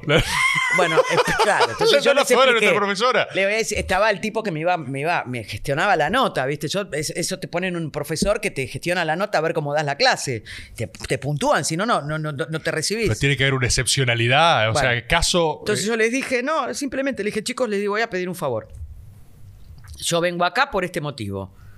Yo sé todo lo que pasa con Videomatch. Vamos a hacer una cosa. La última clase, la última hora, hablamos todo lo que quieran de Videomatch. buenísimo, buenísimo. Pero en el mientras tanto, yo soy la profesora de historia. Y yo tenía asignado para dar Carlos V y Felipe II, padre e hijo. ¿Me entendés? Armé todo un dispositivo en aquel entonces. Bueno, yo me reía de la filmina de, de, de, de- Alberto. de Alberto. Estabas con tus filminas. Eran filminas, no había otra cosa. Filminas con mapas históricos, porque cuando vos estudias con mapas históricos comprendés la historia, porque la ves, ¿me entendés? Cuando decís, se enfrentaron estos dos, porque este era protestante y estos dos eran católicos, ¿me entendés? Vos decís, bueno, le hicieron una pinza y ¿qué pasó? Se convirtió en católico, señor. ¿Me entendés? Buenísimo. Es tan fácil. Buenísimo. Es tan fácil. Entonces, el dibujito del señor con el turbante. Y ese que tiene el turbante, decían los pibes. Y ese se llamaba Soliman, ¿me entendés? Entonces luchó contra. Agarré y busqué música. Y entonces agarro un pibe desde el fondo y me dice: ¿Esta era la Versuit de Carlos V? Le digo, sí, más o menos. Sí. Exacto. Y bueno, pero Y vas el pibe no ¿sí? se va a olvidar nunca. Nunca, nunca, nunca. ¿Entendés? nunca. Nunca. Nunca. Y eso es lo que yo buscaba. Yo, digo, que no se olvide nunca. Si yo de las cosas que me han enseñado así no me olvidé nunca. Entonces, el que me decía, lea de la página 15 a la 35, yo decía, ah, sí, viste, ve. No había forma de entrar en la, de la 15 a la 35. Entrabas de la 15 a la 17. Y las otras quedaban colgando. Entonces, es, es así. Entonces, bueno, no sé dónde fue, dónde empezamos con todo esto. No, ¿y cumpliste después al final la hora de videomatch? eh? Todo, todo. Terminaron yendo con la bandera al programa. ¡Ah, mirá! Sí, claro, sí, fueron con la bandera al programa, todos los pibos, una cosa. ¡Eh. Bueno, pero era, era parte de lo. Es parte de lo que uno es. Si vos lo sabés llevar, lo llevas perfectamente. No es eso de que, ah, me planteé, yo famoso, están todos. No, no. Eh, nosotros éramos muy la popu para, para estar en esa pose también, ¿eh? Claro. Muy Vos- la popu. Y vos tuviste, pará, dos cosas. Uno, qué apasionante la guerra civil española. No tengo nada para aportar eso, solo decir Tremendo. que lo que conozco de eso, porque Te voy a mandar los, los, los programas. Por favor, por favor. A mí lo que me pasa con la guerra civil española es que, eh, com- igual como toda guerra civil, eh, es hermano contra hermano, así que Sí. es particularmente compleja y deja heridas durante años, pero la española tiene un nivel de arte. En los dos bandos, porque Sí. en general, viste, Sí. te vos tenés como el republicano, todo, pero la falange, primo de Rivera, o sea, la tremendo. poesía falangista, vos decís, ah, Bueno, esto pero es una por eso, locura, por eso es que boludo. persiste. Por eso es Claro, que por el arte. persiste, Sí. No, ya, ¿sabes qué es? Yo siempre digo que la guerra civil española es la última guerra épica. Eh, Sí, hay, hay algo. Había, o sea, las brigadas internacionales eran todos tipos de todo el mundo que iban a pelear por la República. ¿Me entendés? Iban tipos de Argentina, de México. de- eh, Orson Welles estaba. Sí, claro. ¿Me entendés? O sea, vos ves Ma- O Madrid, que es un documental, y es la voz de Orson Welles, y es el relato de A.G. Wells, y vos decís, viste, "Ey, che, esto no puede estar pasando, Hemingway en el medio de la guerra.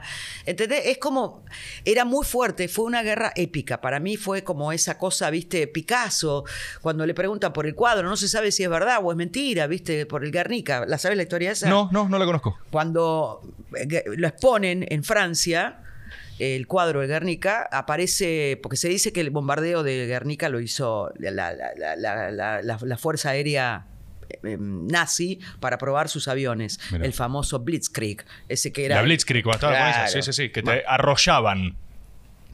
Entonces, este, el tipo lo, lo lleva a París, a una exposición de París. Y entonces, este, cuando lo muestra, aparece un soldado alemán y le dice, qué lindo cuadro, le dice. ¿Lo hizo, eh, ¿lo hizo usted? Y Picasso dicen que le contestó, no, lo hicieron ustedes. Claro, buenísimo. Es buenísima. Si es verdad, bueno, Picasso era eso, ¿no? Si es verdad, es fantástico. ¿Entendés? Porque hay que tener una rapidez mental. Sí, sí, ¿entendés? sí, no, lo hiciste vos. Sí, lo hicieron ustedes. Eh, pero eh, es verdad que es eso la guerra civil española, ¿entendés? La república es eso. Vos estás hablando de un rey que abdica. Una cosa de loco.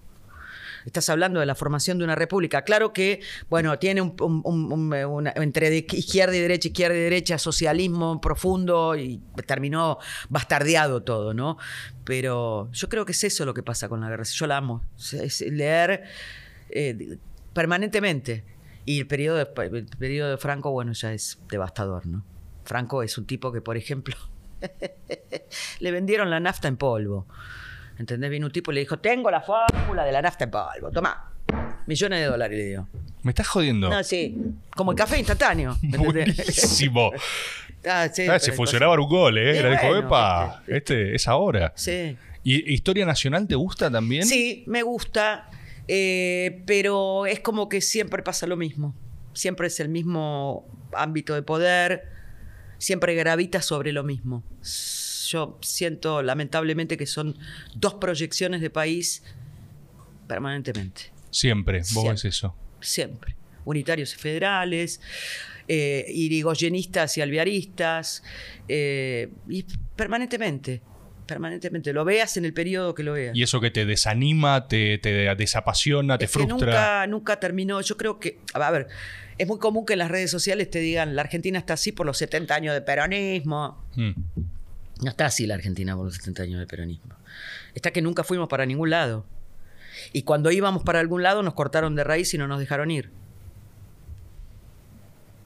Es mucho más pesado que lo que se pretende decir.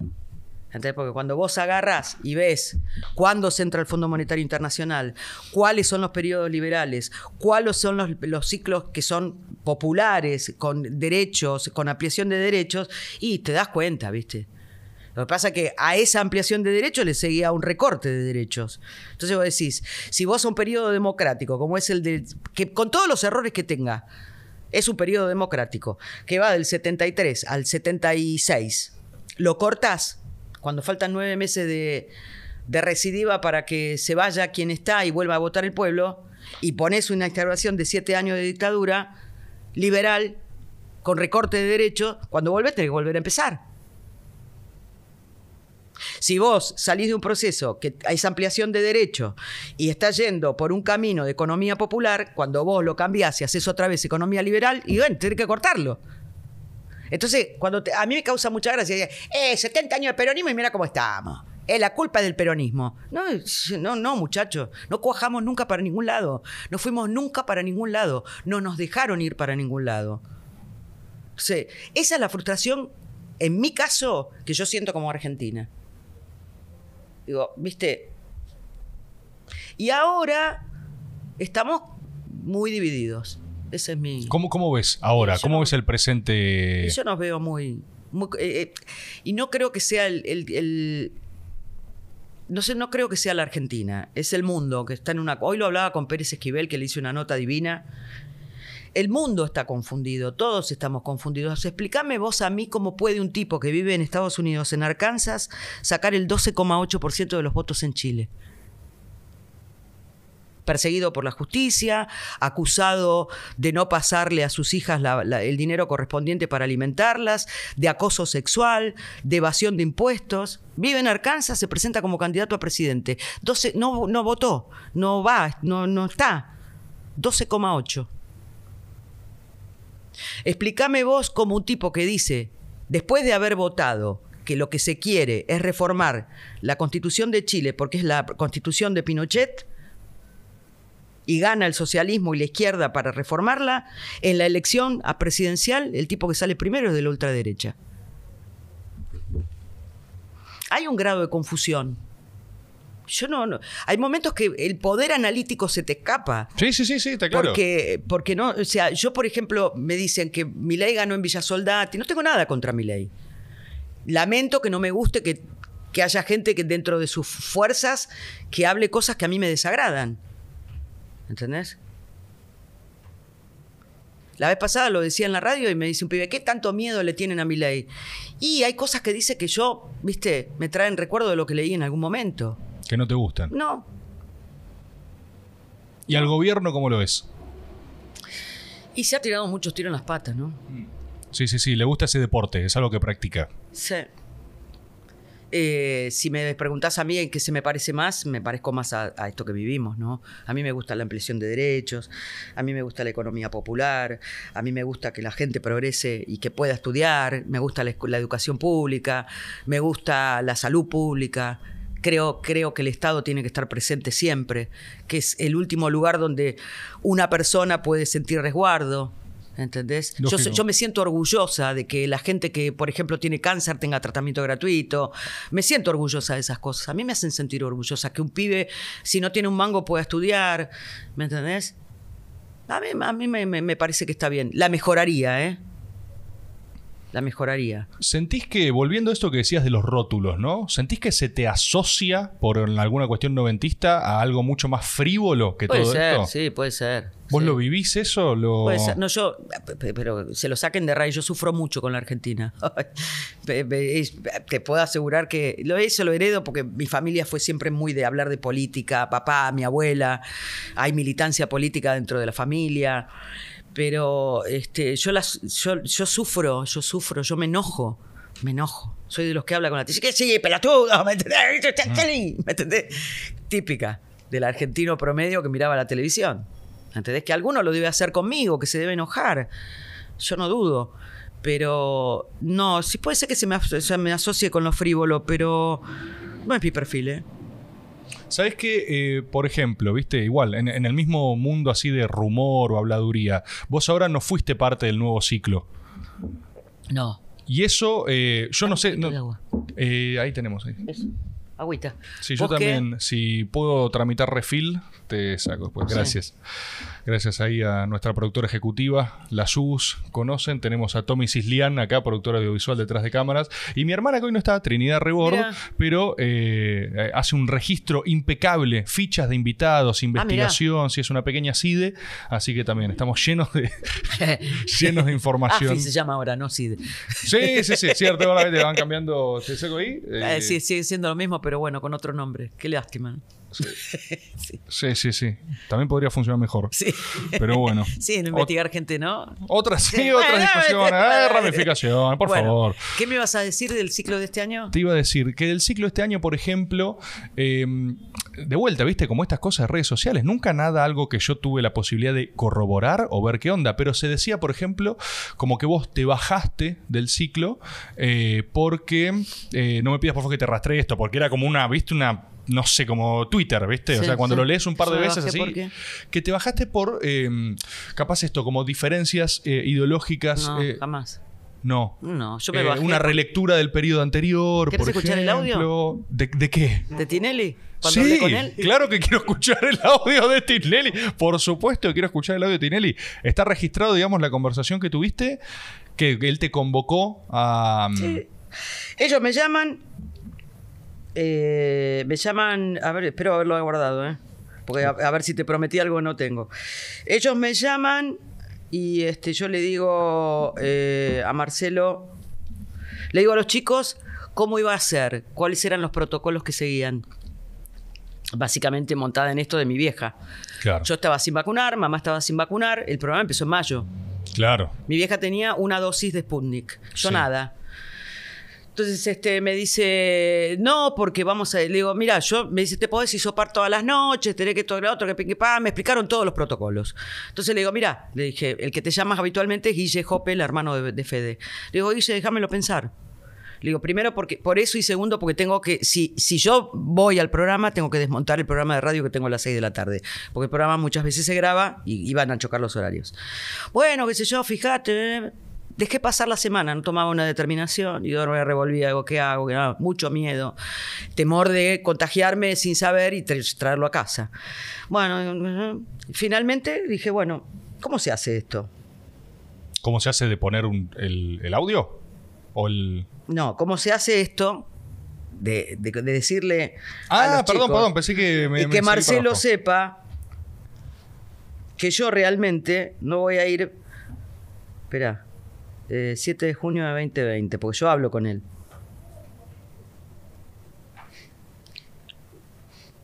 Eh, me parece que lo borré. 29 de mayo de 2020, a ver. Ah, casi. Hola, Marce querida, ¿cómo andás? Ah, sí, estuve ahí.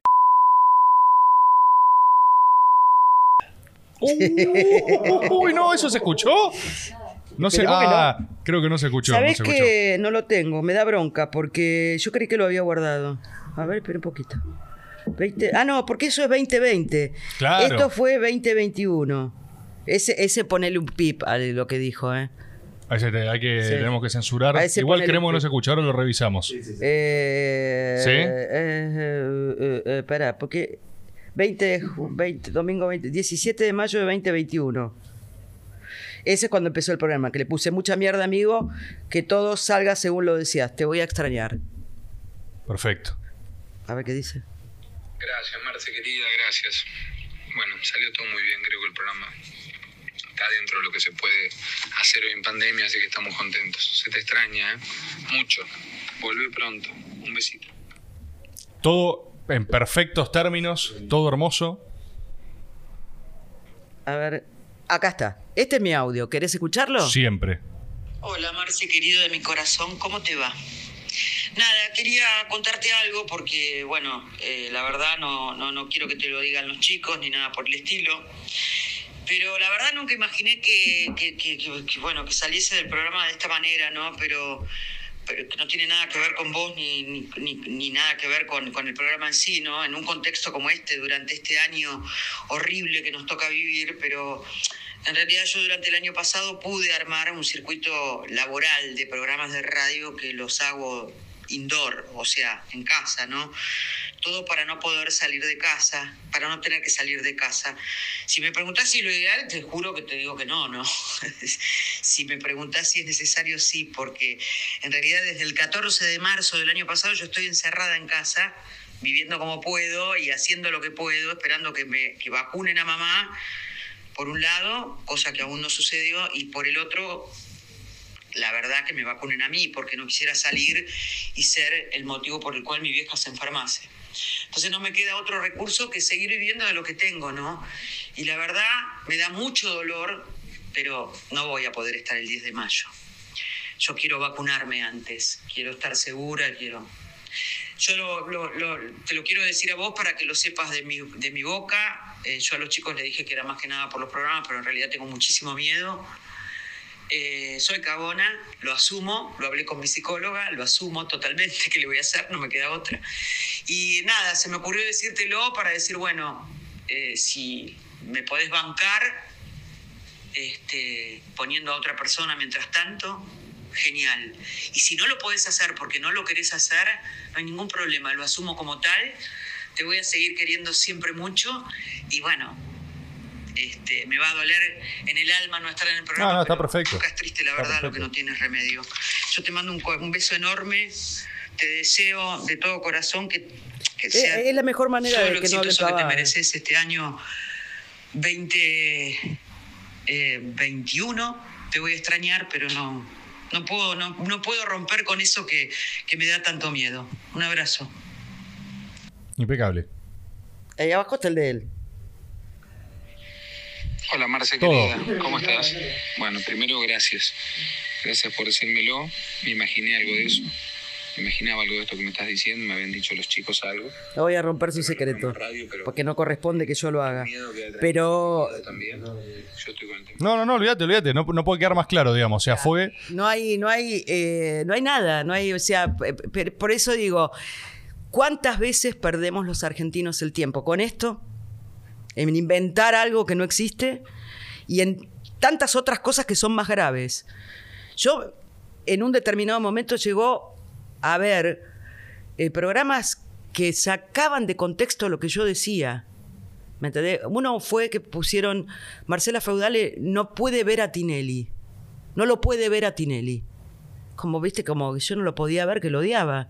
Y en realidad no lo podía ver porque yo le expliqué al tipo que me hizo la nota, tengo el cable, no tengo cable en la cocina, ¿me entendés? Claro. Y el programa iba a las 9 de la noche y a las 9 de la noche yo estoy morfando, ¿me entendés? O sea, Entonces, físicamente no puedo ver a claro, ¿no? ¿me entendés?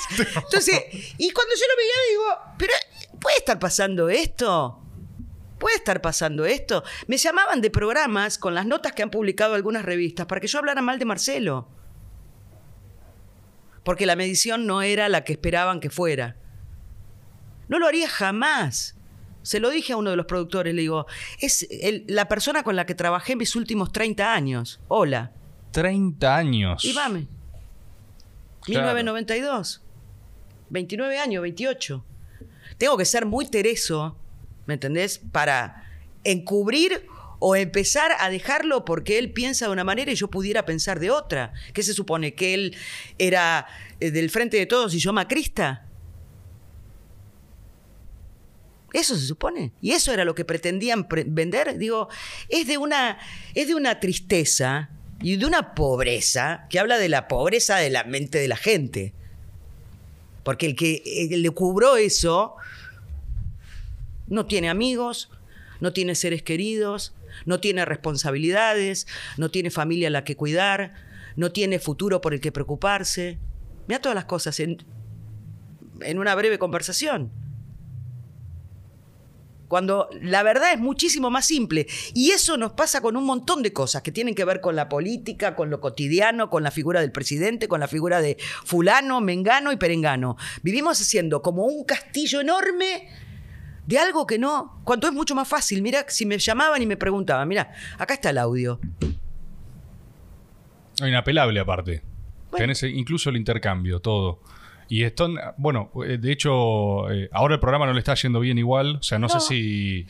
Eh, lo, digo pensando en voz alta porque vos le decías justamente la posibilidad de reincorporarte. No sé si eso está no mutando. no, no lo hice porque la segunda dosis me la dan el 9 de septiembre.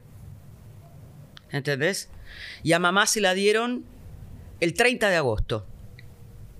Cuando yo veía que no, no eran los números que lo conozco como la palma de mi mano. Claro. Eh, pensé que lo iba a terminar antes. Pensé, dije, eh, yo tengo mi conclusión al respecto, pero prefiero guardármela porque no me gusta hablar de las cosas que debería hablar a él. Eh, sé por qué no le fue del todo bien. Ay, me muero de ganas de preguntarte, pero bueno, está bien. Pero. Será no al aire, no, lo sabrán ustedes. pero este, cuando, cuando evalúo, eh, queda octubre, noviembre, dije, ¿qué voy a volver? ¿A qué? ¿Dos meses? Tengo pensado ir eh, en los últimos programas a visitarlos y demás, porque los extrañé muchísimo. Claro. extraña mucho. Pero también es eso. A hablar de 30 años, o sea, debes verlo en la tele y te, te No lo miré en todo el año. No lo miro. Y es que debe ser. Lo no, único no estoy ahí. O sea, vos veis, mirás eso y decís, ¿cómo no? Lo único que hago es a veces mirar capturas, ¿viste? Que lo veo a él que está hablando con alguien, con un fulano, con un mengano y qué sé yo, no lo veo, porque aparte no lo veo, no lo veo, no, no, no lo voy a ver porque aparte sabía que si lo veía, me iba a poner crítica con el locutor que estaba y a decir, tengo que ir. ¿Entendés? no estás laburando bien. No, estás haciendo todo como el culo, salí de acá, ¿me entendés? Entonces, no, no, no prefiero, eh, pero no es maldad, ¿me entendés? y todo esto que yo se lo dije a un montón de gente, en un montón de reportajes, todo lo tergiversaron para que fuera que yo odiaba a Tinelli. Ah, odia es más, Tinelli. había hecho una nota preciosa, no me puedo acordar nunca el nombre de este chico que está en TNT, que tiene un programa precioso, eh, eh, periodista deportivo, bueno, no importa, ya me voy a acordar. Me hicieron una nota divina, estaba Osvaldo Príncipe, hablamos de mi carrera, que esto, que lo otro. En un determinado momento me preguntó, y yo le, lo que traté de explicarle es que en algún momento todos nosotros, Marcelo, yo y todos los que hicimos el programa, nos vamos a retirar, pero porque todo cambia. Tu forma de comunicar no es la misma que la mía. Y yo tengo que asumir que a lo mejor vos tengas más seguidores que yo, porque los pibes o la gente hoy se siente más identificada con tu estilo que con el mío, que a lo mejor caducó y a lo mejor quedó que a mí me escuchan los de 45 para 70 y se me está muriendo, ¿me entendés? Aguanten. claro, me estoy quedando sin oyentes. Entonces, ese es el tema. Te retira la vida te cambia la vida, la forma del discurso cambia. Yo no puedo clonarme en tus sentimientos. Probablemente yo tenga tantas frustraciones o tantas experiencias que hagan que yo vea las cosas totalmente distintas a la espontaneidad con que la ves vos. Y esto es una realidad de ser, ser humano nada más, haber vivido, haber pasado por la vida. Me quedaré hasta que considere necesario. Nos quedaremos hasta que consideremos necesario. Pero todo cambia. El humor, el sentido del humor, la forma de comunicar, todo. Entonces en algún momento no. Bueno, eso fue factor determinante para que yo dijera, yo hubiese dicho que Marcelo se tenía que retirar. No, yo no dije eso. Probablemente. Claro, vos expusiste eso y te sacaron una. Claro. probablemente sea que a lo mejor, bueno, hay alguien que comunica de otra manera y tiene más llegada, no lo sé. ¿Me entendés? ¿Por qué no funciona el humor? No lo sé. Es un humor que pertenece a un tiempo determinado de nuestras vidas que para nosotros es fantástico. Pero yo no sé si ya tiene eso que nosotros sentimos. ¿Entendés? Yo no se lo puedo transmitir a la gente. Yo lo veo a Pacho y lo amo. Lo veo a Pablo Granados y lo adoro. Lo veo al Pichu y me muero. ¿Me entendés? Lo veo a Yayo, pero son mis compañeros de trabajo. Es mi experiencia personal.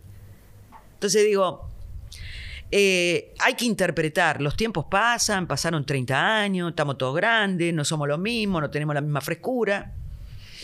Eh, en ese momento se produjo que, ¿qué era? Marcelo era el gran cambio de la televisión. Bueno, porque lo encaraba de otra manera, descontracturado, rompió la cuarta pared, se metía conmigo, se metía con el camarógrafo, salía corriendo, se iba a la calle. En un momento fue eso. ¿Hoy es eso? No lo sé. A lo mejor es otra cosa. Es esto. Era inconcebible esto, ¿eh? Pensar en YouTube, pensar en un podcast, pensar en Twitch. era inconcebible. ¿Me entendés? Nosotros, por ejemplo, esto lo adquirimos porque nosotros teníamos el pager. Ah, tiene que ir a la calle Arenales 1412 para ir a grabar una grabación, ¿puede? ¿Me entendés? Y decía, es otro mundo.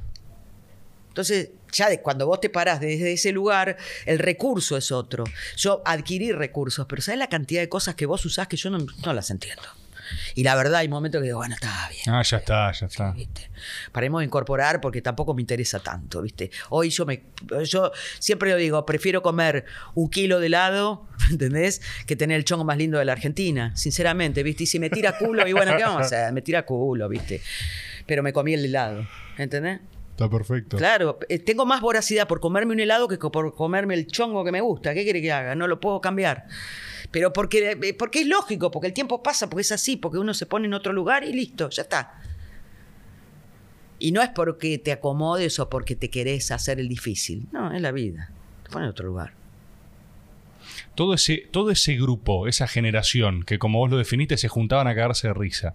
Me imagino que hay un, hay un grupo de WhatsApp del histórico Showmatch. No, me borré. No, no, no, es insoportable. No, no sabes lo que era. ¿Por qué? No, no, no. ¿Por qué? ¿Por Hace dos o tres años tuvieron la idea de hacer un grupo para encontrarnos. Históricos, claro. No, no, pero en 30 segundos tenés 4.400 mensajes que te titila así el WhatsApp. Dice 4.400. Pero ¿qué pasó? ¿Me entendés? Empezás a mirar.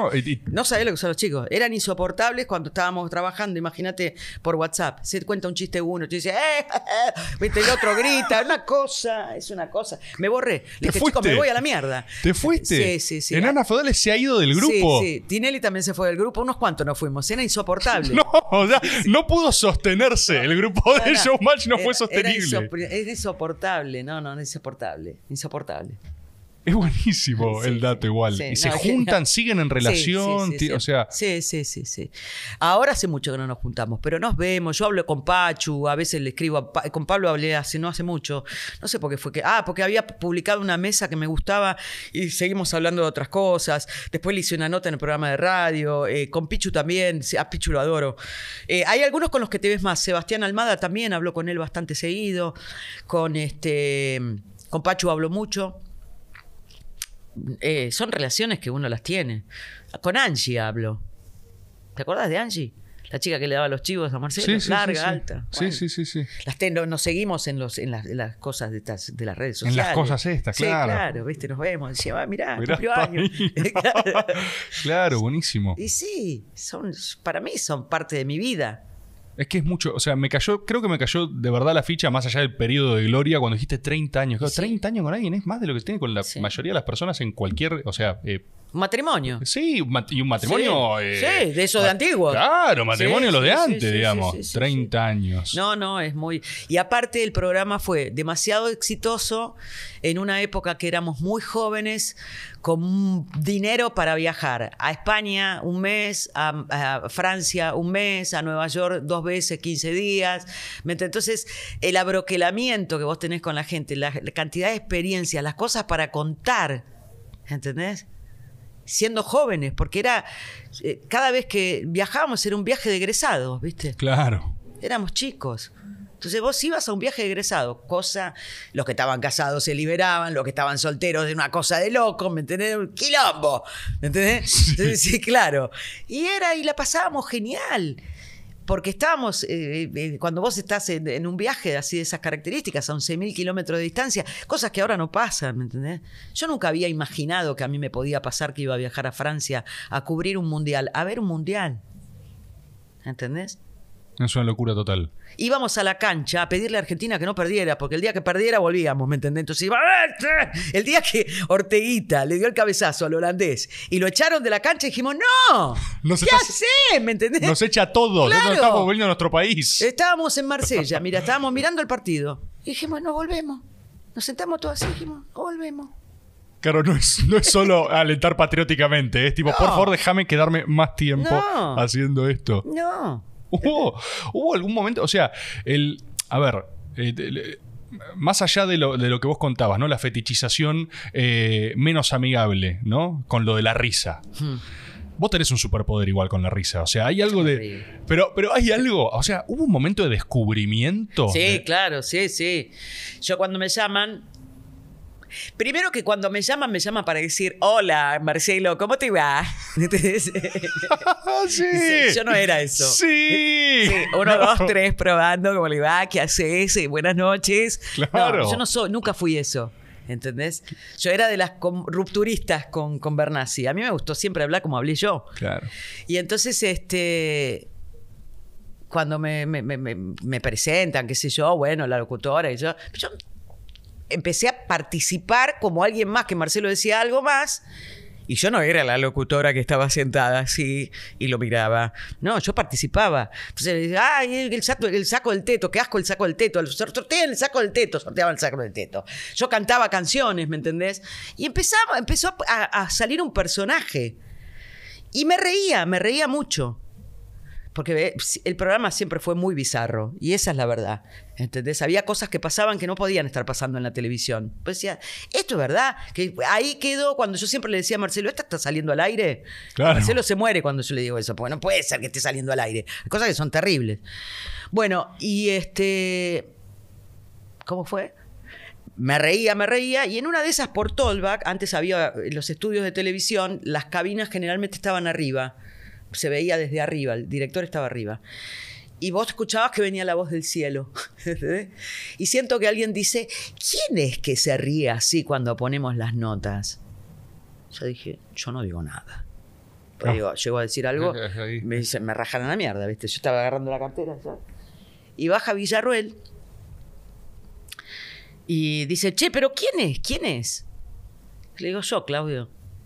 Me dice, por favor, me dice, te lo voy a pedir por el cielo. Me dice, no dejes de reírte nunca. Nunca. Me dice, nunca dejes de reírte. Es impresionante. Vos te reís y nos reímos todos. Me dice, y si pasa acá, tiene que pasar en todas partes. Y así fue. Increíble. Quedó así. Fue Claudio. ¿Entendés? Él dijo ahí. Sí. Me dijo, reíte siempre. Tal que después venía la coima, me decía, hice una nota nueva, porque Marcelo era tremendo. Se hacían las notas y si no le gustaba, no iba al aire. Y por ahí habían estado trabajando todo el día. El barómetro No. pasé a ser yo. Entonces venían y me decían, por favor, reíte, ¿me entendés? Te lo pido, ¡No! por favor, porque estoy trabajando toda la mañana con esta nota de mierda. Y si vos no te reís, me la van a tirar a la basura. ¿Me entendés? No, eras el, el medidor. Claro. Entonces yo cuando le tenía bronca a alguno, ¿qué hacía? No me reía. ¡No! Tomá, ¿entendés? Tomá, fuiste. ¡No! De que te iba a aceptar no, nada es gratuito. el INDEC intervenido. Claro. O sea, agarraba a ese tipo. No, no, no. Corrupción, corrupción. El- el- no, no mide nada el sensor. Claro, y, a, y a Marcelo eso le incidía. O sea, Tinelli decía, si no se rió, no se rió la no se enana. rió la enana, no se ríe. Y vos estabas así, así. Ya. No, no fue, ¿Será que no fue gracioso? No, era genial. Pero venían, venían a coimearme. Me decía, por favor, reíte, Por reíte favor. porque estuve toda la mañana haciendo la nota, no, me lo va a tirar a la basura. Era tremendo la cantidad de material que se tiraba. Por eso te digo que era una época pródiga.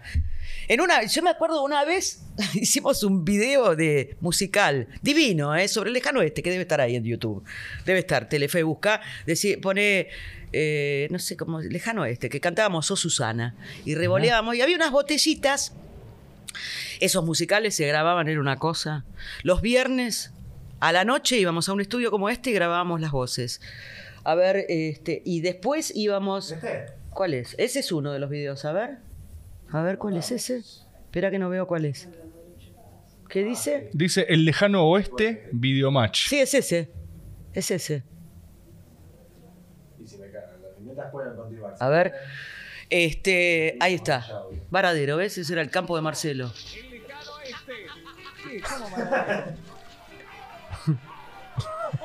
Bueno. Eso se grababa durante toda la madrugada, del día, del viernes al sábado. Están, Mirá lo que es eso. están sacados. Cantinero, sí, si queremos dos cervezas tiradas. Marchan dos cervezas tiradas.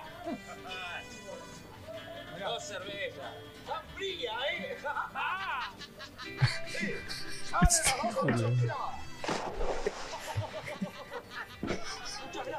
Eran boludeces. Sí, sí, sí, sí. sí. Pero era el humor de la época. Dice, mozo, mozo. Sí, señor. Podría ser pollo. Sí, cómo no. Cocorocó, cocorocó.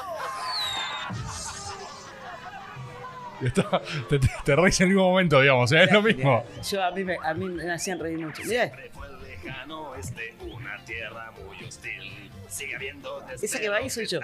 ¿En dónde? esa que va ahí. ¿El paraguas? No. No, no, ahora me vas a ver. Ah, no. Sigue habiendo Esa que va ahí caminando con una con otro. la pollerita Ah, celeste. mirá. Esa soy yo. Mirá esa detección, ese cameo. Es como los cameos de Hitchcock. Sí. sea Sí, creo que soy yo. A ver, déjame ver, porque por ahí me equivoco. Claro, que to- to- todo esto, hacer todo esto es una joda. O sea, ¿Sabes lo que es. salía de esto? Vestuario. Mirá la cantidad de extras que hay. ¿Me entendés? La escenografía. Está todo armado para ese, para ese momento, ¿eh? Duraba 30 segundos en el aire esto. Ahora vas a ver que aparecen unas botellitas de, de azúcar Sí. que se hacían con azúcar para que te las pudieras partir en la cabeza. 50 dólares cada una salía. No. Nos rompimos 84 botellitas porque no salía la toma. Entonces, túcate, túcate, túcate, túcate, túcate. Tú decía, "Eh", ¿me entendés? Pero era, era eso. Era eso. No pasaba nada, ¿me entendés? Pero eh, en verdad que muchas veces vos lo pones en el tiempo actual y decís, pero bueno, era otra cosa. ¿Y eso cómo lo grababan? Porque vos te estás riendo ahí, por ejemplo. Porque pero eso, estabas. está- eso ya está sacado del aire, ¿eh? Eso está, ya está- está sacado Claro, del aire. lo que se escucha vos, o sea, vos lo locutás arriba Ahí- cuando lo están ahí yo, estrenando. ahí viene mi actuación especial. A ver. Aldo Rico. A ver. Había mucha referencia a lo que era la política. Ahí estoy yo. ¡Ahí está, mirá! está, mirá. Ahí, va, ahí viene mi actuación. ¿Ves que la de la pollerita celeste era yo? Ahí canto. Ahora canto.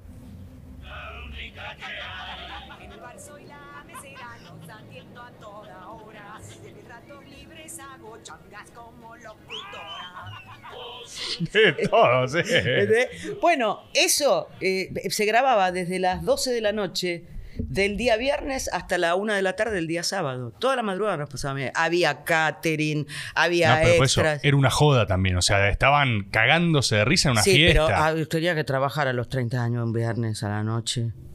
Ok, madrugada de pero no hay algo, no hay algo de grupo de amigos. Sí, sí, eh, la sea, pasábamos de primera, la pasábamos muy bien, pero igual, ¿me entendés? Te llegaba un momento que era como, viste, heavy metal, no tenía ganas, había algunos viernes de ir a eso, ¿me entendés? Hay un montón, hay otro de, hay otro de La Bella y la Bestia, son millones que hicimos, ¿me entendés? Pero salía y duraba eso, y era una hiperproducción, Para 30 segundos. era eso. Era esa televisión. Está bien que era esa televisión. Las notas eran videoclips. Videoclips. Estaba esa concepción. Corto, corto, corto, corto, corto, corto. Ahí fue cuando era esa cosa repentina. Las radios eran así. Todo rápido. Entendés mucha velocidad todo. No sé si hoy sigue siendo lo Y- mismo. Y la velocidad, también está puesto el acento en la velocidad. Eso es loco, ¿viste? Porque... Ah, venían de cuando hacíamos radio venían de otros países de Latinoamérica a mostrar cómo hacíamos radio el negro Gudiño que era eh, operador de radio era quien editaba todos los audios de la de, de- de- de radio que duraban 30 segundos el negro cortaba pedacitos así chiquititos con un revox de sonidos de un disco ¿me entendés? Mirá. Y armaba una pieza de 30 segundos que era una obra de arte. Vos le escuchabas al aire y decía, eso que ahora lo hacen con una computadora y cortan el pedacito que lo puedo hacer yo, lo podés hacer vos. lo- No, se hacía artesanalmente. Entonces, el tipo que lo hacía tenía que tener mucho talento. Porque no lo hacía cualquiera. Había una forma en que cuando vos golpeabas el Revox cuando estaba grabando, que hacía como un eco al final, y entonces. pe- Había trucos, ¿me entendés? Había- trucos analógicos. O sea, tenés que darle un chancletazo pero y ¿sabés lo que era? Era para hacer una publicidad, por ahí el negro estaba 3, 4 horas. Y cortaba un pedacito, y cortaba, dame tal disco, y escuchaba un disco a ver si le podía sacar un efecto de acá, un efecto de allá. Y armaba la pieza con el locutor y todo, duraba 30 segundos y vos escuchabas y decías, cuando escuches algo de esa época, pensá primero cómo la armaban. Era obra de arte, era todo arte, arte, arte, arte, arte, arte, en el sentido de que se trabajaba mucho, mucho, mucho, mucho. Los programas de radio se trabajaba mucho, nada era improvisado. ¿Entendés? Yo veo que hoy es más, más laxo todo. todo es más laxo. Hoy vos con una agenda de, de- de llamados telefónicos, un micrófono y un... haces un programa. Lo sacás. Sí, sí. No era lo que... eh, a- a- yo llegué a trabajar en un programa donde teníamos musicalizador, que era Alejandro Ponlesica, Ah, mira. coordinador, eh, Tom Lupo, que era el periodista de, de Nacional, eh, Horacio Nieto, que era el periodista de música internacional. eh, Bernardo Bergeré, que hacía eh, micros del rock and roll. Dos productores que eran Carlos Salotti y, y este. Carlos Salotti y Alberto de Ritis. Estaba, eh, mirá lo que te estoy contando, un programa de radio dos un horas. ejército me estás nombrando. Eh, el coordinador de aire que era eh, Charlie Vázquez, que después fue director del MTV. Eh, estaba, por eso te digo, todos con una carrera, toda gente que después hizo boom, ¿viste? Y estuvo en todos lados, y con cargos importantes, interesantes para su desarrollo. Después estuvo, estaba, eh, el Gaita era el, el operador. Y así era un ejército, nueve personas para un programa de dos horas, una hora y media. Una locura. Y era un programa de radio. Entonces, viste, hoy no, no, no, no, hoy con dos personas lo resolvés y va, ya está. ¿Entendés? Sí, sí, Pero sí, es otra cosa. Bueno, pasó el, pasó ese, ese momento. ¿Qué sé yo? No sé si es mejor o es peor. Pero bueno, ya eso. Que cambia, cambia seguro. Seguro.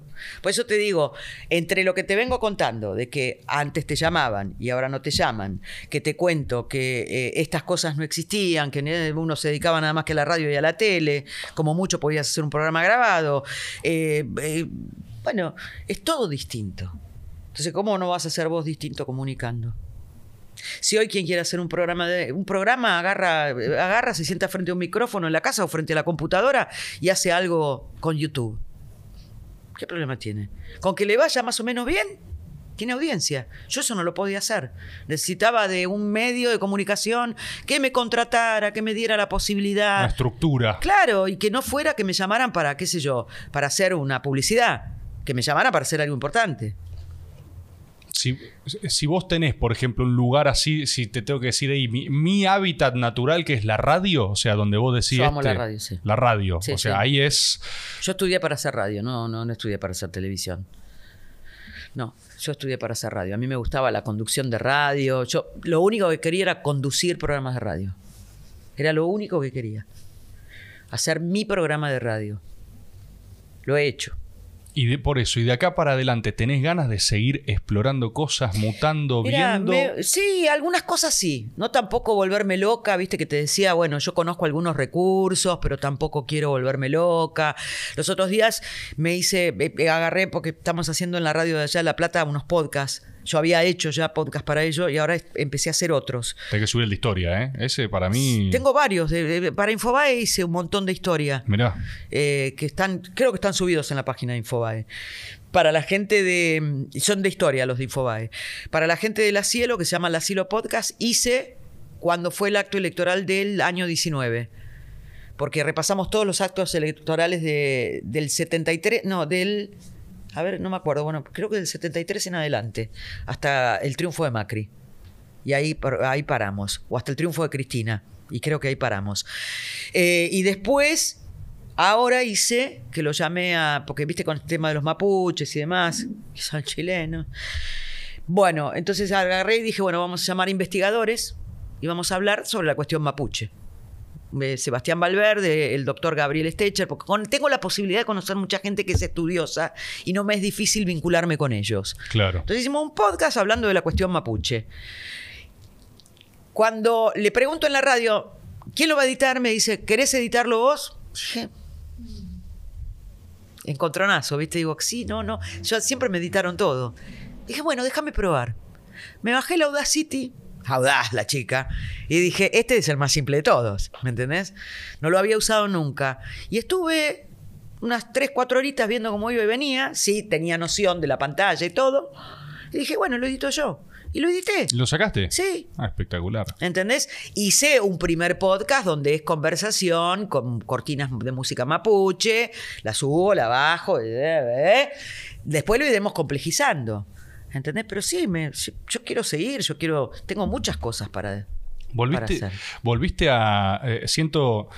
si, si relacionamos como que el descubrimiento del poder de tu risa fue medio el descubrimiento de un superpoder, eh, ¿volviste a desenvainar tu espada y reír en otros lugares y usar No, ese poder? no, no, no, no, no. Está, está guardada como... No, no, no, no. Eh, mm, no. Cuando hacía infama me reía porque a veces. un momento Claro, pero lo loco es eso. Yo imagino, si te la podían pedir, vos la podías controlar. Hay un momento donde te harta eso, donde agarrás y así. Sí, tipo, ah, sí, sí, basta, basta. ¿Sí? ¿Te hincha las pelotas? Sí, Tipo, sí, sí, ah, sí, ah. reíte cuando te vas, vas caminando por ahí. "Sí, Reíte, nana. No, boludo, contame Claro. un cuento. ¿Me entendés? No, no, no, no, no, es tremendo. A veces que te, te mete presión. Sí, pero es como que uno no puede lidiar contra eso, ¿viste? O No, aceptás lógico. o- Pero sí, sí, sí. Muchas veces te dicen, ay, reíte. Me haces la risa, te hacen una nota y dice, te das, te reíte. No, No, no, no. No, güey, José. ¿Entendés? No. Claro. y, en el, claro. y en el programa vos la podías, o sea, igual o sea, lo- lo- Sí, no, en el programa a mí eh, si- eh, siempre me reí mucho porque me causa mucha, me causa mucha gracia Marcelo. Marcelo es, Es muy buen gracioso. Es muy comediante. Muy gracioso. Sí, es muy gracioso. Y este, aparte del cariño que le tengo, a veces eh, yo, yo he visto momentos en que se caía al aire porque se apoyaba mal. Es torpe a veces. Claro. Entonces, eh, me he reído mucho con él. Y de él también, ¿eh? porque es muy gracioso. Este, pero. Por eso me reía más que nada. Pero me parece que también es un contexto, ¿no? Lógico. Yo, a veces te dicen, estás hablando algo serio y te dicen, reíte. Y no, ¿viste? No, hermano, no funciona así, ¿Viste? no es claro, un botón. no es que yo me aprieto acá la barriga y me río, o que todo lo que me dicen me causa gracia. Que en un momento se pensó, decía, vos te reís de cualquier cosa. Pero eso era porque estos giles me hacían reír de cualquier cosa. Claro. ¿Entendés? Porque para que el otro no le tirara la nota. Entonces decía, bueno, dale, vamos a bancarle la nota. Ah, ah, ah, ah, ah. ¿Me entendés? Decía, bueno, la puta, ¿me entendés? Sí, Entonces, quedó- ahí tenés que se- habilitar, tenés que habilitar en una, una aduana, tenés que habilitar, o sea, un pago correspondiente de si vamos, o sea, si vos querés risa paga, bueno. Bueno, ahora lo cuento. Pero con estos sujetos no se podía vivir. Yo, o sea, habría, habría que escribir un libro, porque las cosas que hemos hecho y las cosas que han hecho estos chicos, tremendo, tremendo, tremendo. Pero, pero bien, ¿eh? de divertirse, de reírse. Eran tremendos, tremendos. No paraban, no paraban. Hay cosas que no se pueden contar. No, está bien. Queda con eso, con, con- con la imaginación. Me imagino que. Va, creo que lo escuché una vez a.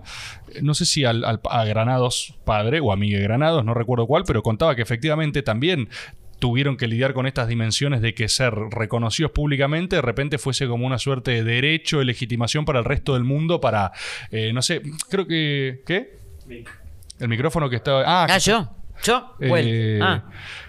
Me, recuerdo una anécdota que creo que la cuenta mía que estaba en un aeropuerto familiar y viene. Un aeropuerto familiar.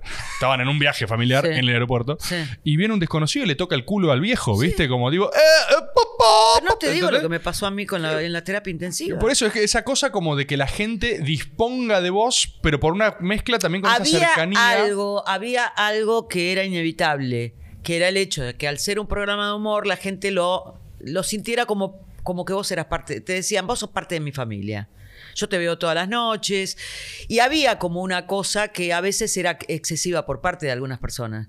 Yo recuerdo, pero así situaciones, ¿me entendés? Eh, de estar en el Louvre, eh, cuando fuimos a Francia, ¿me entendés? Los franceses son todos la estatua, la estatua, uh, la estatua, la estatua no se toca, ¿me entendés? No grite con los franceses güey, y que venga un tipo atrás y te haga ¡Ah! ¡Fabele! ¿Me entendés? En el medio del Louvre y que todos te miraran así, viste, que suene en el medio del Louvre, ¡Ey, ey! ¿Qué hace acá? Y vos decís, ¿quién sos? ¿Me entendés? Entonces dice, ¡eh, te veo toda la noche! ¡Me encanta verte acá! ¿Me? Y vos decías, pero no puede estar pasando esto, ¿entendés? Sí, sí, sí. Este, Que al mismo tiempo surge de un lugar de mucho cariño. de o mucho sea, afecto, es. mucho cariño, Es mucho. Porque lo que te hace Mucho. hacer eso, lo que te hace estar así de disociado, es que esa persona te hizo tan feliz. O sea, la Claro. viste, lo, lo yo lo tan- entiendo perfectamente, uno lo puede entender. Hay veces que no, como en el caso de esto que yo te cuento de la No, no, terapia, si estás con tu viejo quedándola, es como tipo, Sí, por favor, tengo que matarte, hermano. Bueno, no, voy a reírme. No tengo nada que decirte, viste, que sea gracioso ni sacarme una foto, ¿me entendés? Eh, te- hace mucho tiempo que estoy esperando para hablar con vos, te decía alguno, ¿me entendés? Dale, sal y córrete langa, dale, Me te- hablemos de cosas en serio, ¿viste? Claro. ¿Sabés las veces que te pasa eso? Hace años que estoy esperando hablar con vos. ¿Y qué es lo que me tenés que decir, pelotudo? ¿Me entendés? Te dan ganas de decirle así porque... Claro. ¿Qué? ¿Cuál? ¿Viste? Pero hay modos y modos. Hay gente y gente. Esto es lo que te vuelvo, te, te digo. Es distinto al que te dice, dale, reíte, qué sé yo, que él te dice, "Ey, esa risa de mierda que tenés, que. ¿Me entendés? Ah, después es una persona que está eh, frustrada con algo que le está pasando. y Hay mucha frustración. Yo lo tomo como tal, pero tema muchas del veces otro eso, es como ¿viste? que te descalifican. No es culpa mía, siempre digo lo mismo. Si la señora o el señor que cree que yo lo único que hice en mi vida fue reírme, si es, él me, se quedó con eso, no es culpa mía. Yo seguí trabajando, hice mil cosas. ¿Entendés? Mi vida tenía mil matices. Si no le gustaba eso, podía buscarlo de otra forma. O si no le causó curiosidad, y bueno, no le habría sido demasiado interesante. Y ahí terminó nuestro vínculo. Lo siento mucho, ¿me entendés? Yo no sí, sé sí. lo que hizo ella con su vida, ni. Por eso digo, hay como una. una- Es raro. Es raro eso cuando te tiran esa, ¿viste? Es como. ¿No? Y esto es más aún. ¿Viste cuando hablan de los trolls? Sí. Bueno, que te dicen que buscan el lugar que piensan que te va a doler para entrarte. ¿Entendés? Entonces, creo que es una denostación decirme a mí, y si vos lo único que hiciste fue reírte con Tinelli, fracasada. Sí. ¿Entendés? Una persona que supuestamente lo único que hizo fue reírse con Tinelli y no pudo hacer otra cosa porque no salió de ahí, se quedó ahí todo el tiempo porque no le salió otra cosa, es la conclusión de la señora. ¿Qué puede opinar? ¿Me entendés? Entonces el troll dice, ahí le vamos a pegar, que sabemos qué es lo que le va a doler. Esto lo sabemos todos. Esto lo sabemos todos. Sabemos todos que cuando vas, hablas en contra de se te empiezan a llenar. antes eran huevitos. Ahora son Malena 1, 3, 4, 5, 7, 8, 9, 18, 100, y enseguida saltan. Vos decís algo. Yo soy una defensora del patrimonio histórico de la Ciudad Autónoma de Buenos Aires. Y vivo lidiando con eso porque lo que se hace desde un eh, jefe de gabinete que dice estamos remodelando el casco histórico de la ciudad. Vos decís, remodelando, señor, un casco histórico. ¿Cómo se remodela un casco histórico? ¿No será restaurando, conservando? Entonces digo, ¿me entendés? Entonces ahí cuando vos ya decís algo y decís, lo pones, trácate Así, o sea, así de corroborable al toque es. Al toque. eh, al toque. mirá. discutís con alguien en particular, al toque. Te entraron. Yo discutí con una persona hace. antes de las elecciones. Uno atrás del otro era, como goteo. Nunca me entró tanta gente en la cuenta. Mira. Pero es eso, básicamente, igual. O sea. Pero bueno, por eso digo, vos eh, eh, va- van a esa parte. Lo que pasa es que contarlo y decírselo a un montón de gente cree que es mentira. ¿Me entendés? Que eso es la fantasía de uno, que uno, que los trolls, no, es porque nosotros somos así, porque realmente pensamos que eso es una porquería, porque te reí. ¿Me entendés? No te lo entiende muy bien. Hay como una cosa rara, vuelvo al punto del principio, hay como una cosa rara que está pasando en la Argentina, que aquello que quisimos ya no lo queremos tanto, que estamos buscando a ver dónde está el rollo para poder pegarle. Y vos, yo, me desilusionaste, me pone la vez pasada una mujer. Porque yo hablaba en el programa, no sé en pro de qué, me habrá gustado alguna re- resolución de gobierno, creo que era en favor del gobierno, no sé qué, no fue, o, o en contra de, ponele. Y me desilusionaste y le dije, ¿y yo cuando te pedí que te ilusionaras? Le contesté, porque en verdad nunca le pedí a nadie que se ilusionara conmigo. Simplemente me dediqué a lo que yo me había recibido, que es mi carrera. Hace- Entonces hay como un peso dentro de todo lo que es esto de haber sido conocido y demás, que te genera a veces como una cierta incomodidad, en el sentido de que yo, por ejemplo, tuitearía más cosas, yo, por ejemplo, ¿Te, digo- te restringís? Sí, O sea, es- sí, sí. Porque odio, detesto el insulto cuando hablamos de cosas que tienen que ver con el país. A mí no me gusta que me insulten. Yo, a mí no me gusta por ahí una política de gobierno o un determinado partido. Pero no por eso me tenés que insultar. Ni yo insultarte a vos. Podemos hablar perfectamente. Te mando saludos. ¿Me entendés? Es más, opté cuando pongo algo ponerlo y directamente o no leo los comentarios o no respondo nada. Porque no estoy dispuesta, o sea, soy eso. ¿Vos no querés que sea eso? es porque vos concebiste que yo era de otra manera, pero no es lo que yo soy, es lo que vos concebiste, tu cabeza. No, es que es ese, es ese, ese fenómeno. Para mí, ahí el análisis es que 100% lo que el otro deposita es un tema del otro. Es de O sea, ellos, no es mío. Uno funciona en cierto sentido como objeto, objeto que proyecta lo que sea que carajo le esté pasando. Pero, a ver- Eh, el tema es que hay formas de vinculación muy insanas en eso. Sí, eh. sí, ese es el problema. Yo lo vengo notando hace rato. Porque vos, o sea, yo toda mi vida tuve una tendencia a, verme reflejada en aquellos partidos que tuviesen, vuelvo al punto, ampliación de derechos o políticas sociales, siempre, toda mi vida, pero es algo que lo llevo en el alma. Porque soy una defensora de los derechos humanos, porque soy una, una defensora de que la gente viva bien, de que cada uno tiene que tener lo que le corresponde, como le corresponde. Bueno, toda la vida lo hice, ¿por qué voy a cambiar ahora? Si vos me, o sea, me escuchás en una radio, me escuchás por eso. Entonces no me vengas por ahí a prepotear porque yo digo algo que a vos no te gusta. Yo no escucho a la gente que no me gusta. No la escucho. Y si la escucho, la escucho por curiosidad, diciendo, a ver qué opina este sobre tal cosa. No la sigo porque no tengo empatía. Que piense lo que quiera. ¿Entendés? No tengo ningún problema. Pero recurrentemente vos tenés en la red gente que te dice, yo no le voy a permitir a usted, señora feudale, ¿viste? Decís, "Oh, cuando ya te dicen señora feudale, ya estamos para el culo, ¿me entendés? Si entramos mal. El señor a feudale es. Es eh, como, viste, poniendo una distancia, escúcheme una cosa, el dedo retórico con un ojo acá, que te mira, ¿me entendés?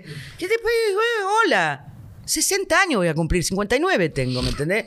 Entonces yo voy a decir, ¿qué está pasando? Acá hay algo que no funciona. Que es lo que cada vez que me siento en la radio digo, bueno, chicos, organícense. A los 30 años te podía decir, bueno, puede ser. Ahora déjame, ¿viste? Déjame. Esto es lo que pienso, yo soy esto y bueno, punto. No, ni te desilusiono ni nada. Lo lamento. ¿Qué quiere que haga? Hay como, hay como una cosa heavy. Y yo creo que si yo la siento, Pero vos no la sentías antes o, es, o, por- o porque es muy propio de redes sociales. Porque vos la se exposición. aceleró con las redes sociales. Pero no, la exposición no puede ser a la que estés Vos, ajena, no, digamos. vos no, no tenías el contacto permanente con la gente que te detestaba tanto. Hoy el tipo que te detesta te encuentra y te putea. ¿Me entendés? Que no Tiene sé un- por qué lo hacen. Tiene un lugar donde. Es verdad, claro, tiene un lugar donde te encuentra. ¿Entendés? Vos antes por ahí eventualmente te encontrabas con uno que te decía una gansada y decía, ah, sí, ¿me entendés? ¿Entendés? No te- no- bueno, está bien. Un loco. Un loco, un tarado. un-. Seguías tu vida. ¿Entendés? Pero no, eh, esto es permanente, esto eh, lo tenés todo el tiempo y se les ocurre. ¿Me Yo soy chueca. Se les había ocurrido, viste que nosotros abríamos el programa, yo salía con Marcelo, en una época se les había ocurrido que mis patas chuecas los ofendía. Entonces todos los días me decía, esas pocheras de mierda corta que te pusiste, se te ven las patas chuecas, es horrible, ponete una, una túnica, pues no sé. Pues viste, hola. Tengo dos piernas que me llevaron por todo el mundo. Sí, son chuecas, ¿qué le vamos a hacer? ¿Qué querés? Pero va a- ¿Me entendés? Me han- me han- un tipo me escribió, se tomó el trabajo de hacer todo un despliegue de por qué yo tenía que salir con pollera larga. En mí, en- creo bueno, que había pero- sido feo. Pero está, pero, pero, pero por eso, Pero no a que- resolver lo que sea que estés atravesando, no me rompa las bolas. pero o sea, ¿sabés qué eh, pasa? Que no es que yo lo recuerde porque es eventual. Es que sucede muy a menudo. Yo decís, viste, ahora la televisión no tiene tanta impronta como entonces. Antes era todo el día. ¿Me entendés? Mujeres, mujeres de decirte, ah, ponete más Botox, estás horrible. Ah, sí, esto. ah, Pues, este muchacho, y si no me quiero poner Botox, si quiero ser una arruga viva. Y, y todo así, todo, todo. Y desde lo más lindo hasta lo más feo. Y barbaridades. ¿Entendés? Que vos decís, bueno, está bien. Sigamos con esto. Pero eh, no sé. Eh, hoy puede ser que sea más notorio por el tema de las redes. Que tienen ahí. ¿Hay cansancio acumulado de todo sí, eso? Sí, sí, sí. Hay veces que yo me doy cuenta que estoy cansada, sí. Tal vez me haya sido más fácil salir de todo este juego ahora, este desmonte, por el hecho del cansancio. Claro. Yo cuando empezó la cuarentena, qué suerte, me voy a quedar en casa. ¿Entendés? Que se lo decía a mi psicóloga, digo, qué loco que uno esté esperando una excusa para quedarse adentro de su casa. Yo sentí que lo único que tenía ganas era estar adentro de mi casa. Y por mucho tiempo, ¿eh? Entonces, evidentemente, eh, el estar tan expuesto todo el tiempo y que te digan y que esto y que lo otro y que pin que pan y que se estén fijando cómo te vestís y qué zapato tenés y maquillándote todos los días y llegar, no me quejo porque es lo que yo elegí. Porque muchos te van a decir, bueno, lo elegiste, ¿por qué no te retirás? Dedicate a otra cosa. No me quejo, pero genera un cansancio que uno cuando tiene tiempo de pararlo, da- ¿te das cuenta? Claro, te pesa ahí. ¿Me o sea, ahí entendés? te- ¿Vos me ves maquillada a mí ahora? No. Bueno. Hace un año y medio que no me maquillo, no quiero más maquillaje. No tenés ganas. No tengo ganas de ir al maquillaje. Una hora. Y te. jeje, mm. ¿Me entendés? Poniendo todas las caras para que te maquillen. ¿Eh? Me entendés? Eligiendo la ropa otra vez. Yo me cambiaba y me vestía. Había días que, con los programas que hacía, lo conté. Me, lava- me van- me levantaba y me vestía. Llevaba a América y me desvestía para ponerme la ropa del programa. Terminaba el programa y me cambiaba para irme del programa me ponía mi ropa. Llegaba a mi casa y comía. Me iba a Showmatch y me cambiaba para hacer el programa. Y salía, terminaba Showmatch y me cambiaba para volver a mi casa. ¿Me? Y decía, "Ah, me quiero cambiar más. ¿Me entendés? No quiero cambiarme nunca más. Claro, quiero un poncho, ¿me entendés? Quiero que me pongan algo. Vos decís, viste, y es- llega un momento que sí, está bien, es tu, es tu laburo y que eso, pero es tedio. A mí me generaba tedio. Claro, quiero un uniforme. Un uniforme, dame un traje negro, ¿me entendés? Me lo pongo y me lo saco a las 12 de la noche. Claro. ¿Entendés? Es, eh, y es un, el- la televisión en ese sentido siempre fue muy estética, no te puedes poner cualquier cosa, no puedes hacer esto, no puedes hacerlo, que el zapato, que tenés que estar mirando el zapato, si el zapato te queda bien, si te combina, si el color, si mira esto, mira lo que parezco, mira cómo da, estoy muy gorda, me hace muy gorda, me tira para abajo, las rayas así no, guarda con el moaré. ¿Viste? Hay tanta cosa. Vos tenés una lectura, creo que lo mencionabas al principio, me parece, si no me equivoco. Pero viste que, bueno, con todo este proceso, ¿no? Con la, eh, de vuelta también, lógica de cambio cultural, eh, oleada feminista, eh, ¿tenés una lectura crítica de ese periodo, por ejemplo, que, que ¿El atravesaron? mío? Sí, del de sí ustedes. totalmente. Sí, sí, sí, sí. Y eso como... Mira, me pasó la vez pasada uno de estos videos que pasamos acá. Sí, Cuando empezó la pandemia dije, ay, voy a buscarlos en YouTube, los busqué. Y dije, ay, los voy a subir a Instagram para recordar. a que-". Cuando los empecé a escuchar dije, yo no puedo subir esto a Instagram. uy, No puedo. Y no lo pude subir. Y tengo que reconocer que, bueno, es ese momento. Gracias a Dios evolucionamos. Gracias a Dios yo tengo, porque también me podría haber quedado en eso. Sí. Tengo la visión y tuve la certeza de ir evolucionando con lo que iba pasando. Y creo que nos pasó a todos. ¿Entendés? Al- desde que los que hacíamos el programa hasta la gente que lo miraba. Entonces, cuando yo le decía la vez pasada esto de que el- hasta el humor cambia de la gente, la gente ya no se ríe de lo mismo, me refería a esto. ¿Entendés? Que muy probablemente vos tengas el termómetro de lo que se ríe la gente. Yo hay veces que veo a algunos youtubers y no entiendo de qué se ríen, ¿viste? Pero lo comprendo que no lo entienda. Porque no estoy en la calle como estaba antes, ni voy a los lugares donde ustedes van a bailar, ni salgo a comer a los lugares donde ustedes van a comer. Mi vida es otra ya ahora. ¿Entendés? Yo disfruto más mirando una película en Netflix, comiendo con un amigo, no yendo a un lugar donde haya mucha gente. Y bueno, entonces te vas perdiendo el ritmo de las cosas. sí, creo que se ríen ahí porque yo también, ¿eh? O sea, se están riendo ellos porque, o sea, es- acabas de escribir todo lo que yo disfruto, todo el resto. Bueno, pero a lo mejor ponele que no seas vos, pero hay como una. una No, te entiendo perfecto lo del registro. Te entiendo ¿Entendés? Yo no perfecto. registro ya de qué se ríe la gente joven o qué está la gente joven. Yo me entero de las palabras cuando o viene un sobrino mío usándola o alguno de la radio la dice, ¿viste? Claro. Por ejemplo, yo veía cringe, cringe, cringe, cringe. Digo, eh, cringe. ¿Qué, qué es cringe? Hasta que un día dije, voy a buscar qué es cringe, ¿viste? No puede ser que me la pierda. ¿Me entendés? Y me enteré. Vergüenza ajena. Dije, bueno, está bien. Yo siempre dije vergüenza ajena. Está bien. Bueno. ¿Entendés? Entonces digo, eh, es eso. Uno no está. Uno no está y cambia. O gracias a Dios cambió para bien, ¿eh? Pero digo, yo no puedo entender muchas cosas que. Digo, ¿de qué se ríen, viste? Y not- le hago notas a los, a los chicos, ¿eh? Y los respeto muchísimo. No sé de qué se ríen. No entiendo. Hay veces que agarro hilos de Twitter y digo, se ríen, jajaja, jojo. y digo, ¿qué hablan? Digo. lo exploro, a ver qué digo. "Ah, ¿Viste qué loco". dice, ¿viste? Por eso te decía, Sí, yo sí. te empiezo a seguir a vos porque veía que te seguían, digo, hablaban de vos, digo, bueno, yo lo voy a seguir, ¿me entendés? Quiero saber de qué se trata. Y por eso te sigo. Porque ah, uno trata de mantenerse, pero es lógico que hay momentos que las cosas se te escapan. Sí, igual también hay algo, ¿viste? Porque pareciera muy. No, no es monolítico, ¿eh? A mí me pasa también, o sea, de repente viene, yo no sé. eh, a, a TikTok no llegué, ¿entendés? No, o sea, no, es yo como. ya basta. Pero, pero, pero hay una por minuto. Tengo la, también la sensación de que hay una curva de aceleración que Tremenda. cada vez se duplica, Sí, ¿viste? sí. Eh, así que, qué sé yo. No, bueno, a mí no sé. me preocupa ya tampoco, o sea, TikTok. O sea, a mí no me preocupa que me sigan o no me sigan. Claro. ¿Me entendés? No estoy todos los días subiendo cosas a Instagram para subir los seguidores. Es más, me da una paja cada vez que tengo que subir algo a Instagram que digo, boluda, si lo tenés que promocionar, ponelo. ¿Me entendés? Ayer estuve para subir lo de los mapuches, digo, ay, Dios, no. Y no me salía lo que yo quería hacer. Ah, ¿Me entendés? Entonces digo, me- me- lo largué así, dije, bueno, después lo hago. Y después dije, no, lo tenés que hacer ahora porque la gente está esperando para que vos lo hagas. Bueno, hacelo. Sí, Entonces, sí.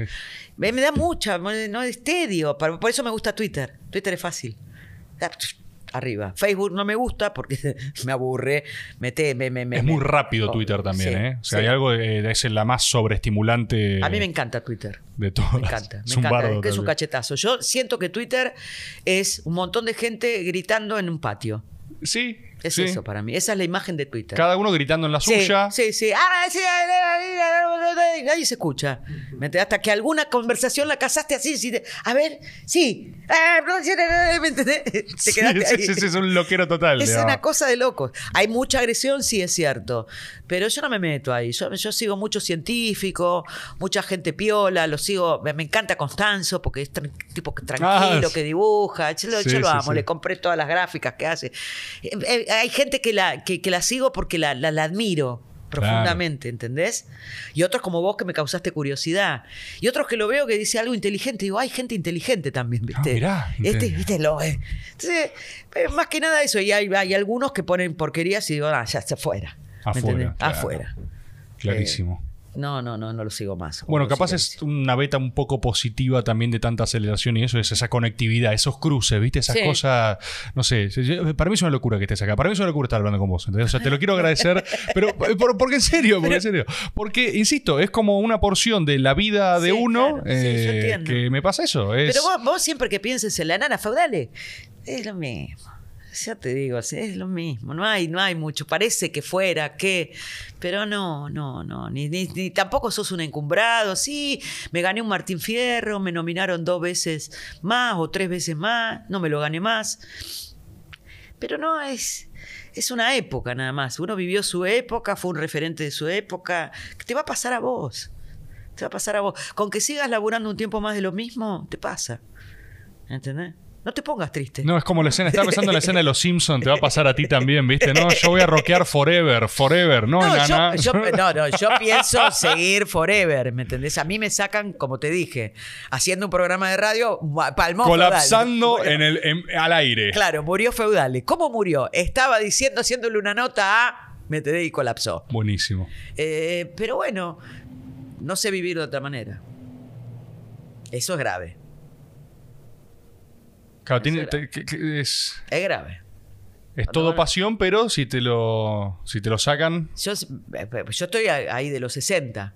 Decís, bueno, me tendría que jubilar, ¿no? Tengo los aportes correspondientes. Decir, ¿y qué vas a hacer? A ver, ¿qué vas a hacer? Pues uno fantasea con la idea de tener todo el día libre. ¿Qué vas a hacer? A ver, cuando esto de la pandemia, que tenía todo el día libre, decía, ¿y ahora? Y empecé a inventar cosas. Entonces, evidentemente, uno tampoco quiere estar todo el tiempo libre. Fantasía con la jubilación, que me van a dar fortuna, porque voy a ganar con 30 lucas. Sí. Pero bueno, eh, Ah, ahora sí. ahora sí voy a viajar. y, me lo voy a bancar yo. ¿Me entendés? Me lo voy a pagar yo con mi platita. Sí, sí, sí, ¿Entendés? sí. Eh, ¿Cuánto, eh, perdón, ¿cuánto No sé tiempo? cuántas horas no, llevamos. ¿Cuánto llevamos? ¿Dos horas diez? ¿En serio? Ah, este se me pasó, pero onda, no, no percibí el paso del tiempo. Bueno. eh, No fuimos ni al baño, mira. y ni- no fuimos en el baño. No, nada, nos tomamos todo el agua. Dame Totalmente. más agua. Ahí pedimos un cachito. Bueno, Eh, ¿me querés despedir? No, te quiero preguntar si hay algo más que quieras contar, decir, si... Si estás contenta, me gustó hablar de la guerra civil española. No, no estoy contenta. ¿No estás contenta? no, no, no, la verdad que la, la- Esta conversación no me gustó ni un poquito. la pasé como el orto. Como la el verdad. culo, ¿me, Sí. me voy a mi casa.